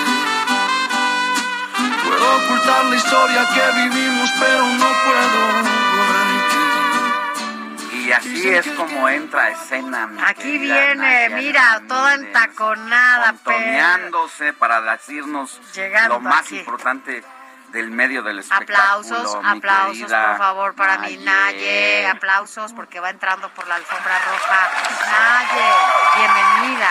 Siéntate, Naye. Buenos días, mi ¿Cómo estás, Naye? Naye? Buenos días, Alex y Sofi. Un gusto estar con ustedes, entrar así, traerles otro capítulo más de esta telenovela que es Felice y Nodal. Oye, pero qué Ay, canción, ¿eh? capítulo. Ya me la aprendí. Oye, Minaye, antes que nada, hace ocho días te encargué a mi Eminem, te dije que aguas porque Ay, ese hombre siempre... Ese hombre no se toca, te va-. ¿Sí o no te dije? Sí, sí me dijiste, claro. Y me lo cuidaste, ¿verdad? Bien, ¿viste? Siempre da de qué hablar. Sí, sí, sí, sí. Oye, entonces ya eh, el capítulo nuevo de la telenovela Nodal, Nodal. Belinda, ¿qué onda ahí? ¿Van a regresar? Pues o no? Pues fíjate que todo el mundo está ya especulando que puede ser como una este de mercadotecnia porque oh. Belinda acaba de sacar otra canción yo también. digo que sí se querían y yo digo que sí y yo digo que no. Entre más pues. pasan los días, más Por eso está triste Nodal y sacó esta canción. Es una es el capítulo de este show nuevo, ¿no? Qué, qué, qué mal que Y ahora se van a cantar mutuamente, ¿no? O sea, y van a cantar esta canción y van a cantar la que acaba de sacar Belinda, que ya la escucharon, que se llama Mentiras K. Sí, sí, sí. Mentiras K. Sí. Y pues la verdad es que es como una respuesta a esta canción. Yo no creo que esta canción la hayan compuesto en dos días, ni la de Nodal, o sea, es algo que ya tenían preparado, que querían lanzar. Y pues qué mejor cuando están en trending en todas las redes sociales con este rompimiento, con el valor del anillo, con que si, si Lupillo le había regalado una casa, si le había pedido dinero prestado a Nodal. Entonces, eh, todo esto se conjunta para lanzar dos nuevas Oye, y entonces, entonces rompemos y eh, estrenamos la canción y en el video voy a sacar a una chica ahí modelo ah, que se parezca mucho a ti. y luego tú vas a contestarme de esta forma, ¿no? Con esta canción. Exacto, que todo se ve como muy armado. O sea, no creen en el amor así, desinteresado. Pero bueno, ¿qué, qué le vamos a hacer con ustedes? No puedo. Pero bueno, Minaye, pues qué bueno que ya se están estrenando estos, estos nuevos capítulos de la telenovela Nodal. Seguro tendremos más, Sofía. Va, consta. Bueno, por lo pronto es domingo. ¿Qué se hace el domingo? Se, divierte. Se divierte uno, no se descansa. Bueno, mi, mi Pero bueno, a nosotros nos toca trabajar. Así es, porque la noticia de cualquiera que sea no descansa. Gracias. 30, segunditos para despedirnos, mi querida Nayet. ¿Con qué nos rematas? Pues bueno, estas dos canciones ya están en el trending también de YouTube para que se pongan a escucharlas. No sé si sea su género, pero bueno, está divertido seguir esta esta, estas rolitas para que ya. estás dolido, te quedas. Sí. Ahorita Muy bien, Minaye, gracias. Que tengan bonito domingo. Gracias, bye. Minaye. Bueno, y ya nos vamos, mi Sofi, pero estamos aquí ya en la cabina con Hiroshi, porque periodismo de emergencia todos los micrófonos. ¿Qué nos van a tener, mi querido? Alex, Sofía, muy buenos días. Vamos a platicar con José Carreño, el editor en jefe de Orbe, la sección internacionales del Heraldo de México, sobre esta crisis entre Estados Unidos, Rusia, Ucrania y la Unión Europea. Uno de los temas importantes. Queremos saber cómo nos afecta en México. Y vaya que nos afecta, empezando por el tema de los precios del gas y pues esta hay muchos intereses además. Estamos conectados, aunque estemos del otro lado del mundo viendo esta posibilidad de invasión e incursión. Que ojalá que no. Esta semana incluso vimos algunos mensajes de Estados Unidos hacia México con el tema de la frontera. Así es. Pues aquí estén, aquí se quedan con Hiroshi Takahashi, ya viene Arturo Rodríguez. Yo lo oí todo ayer, todo el programa. Muchas gracias, a que llegué a mi casa llegué a aprenderlo, ya no, no me quedé a medias porque sí me tenían picada, me tenían picada. Gracias. Gracias, Hiroshi. Muchas gracias, Alex. Sofía. Hasta el otro. Nos vemos el otro fin de semana. Fin de semana. Éxito.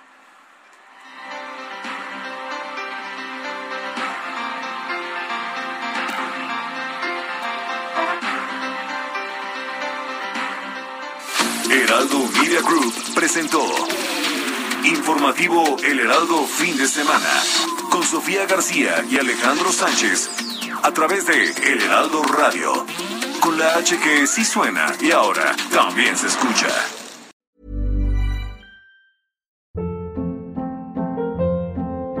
Hold up, what was that? Boring, no flavor. That was as bad as those leftovers you ate all week. Kiki Palmer here, and it's time to say hello to something fresh and guilt-free. Hello Fresh. Jazz up dinner with pecan-crusted chicken or garlic butter shrimp scampi. Now that's music to my mouth. Hello Fresh. Let's get this dinner party started. Discover all the delicious possibilities at HelloFresh.com.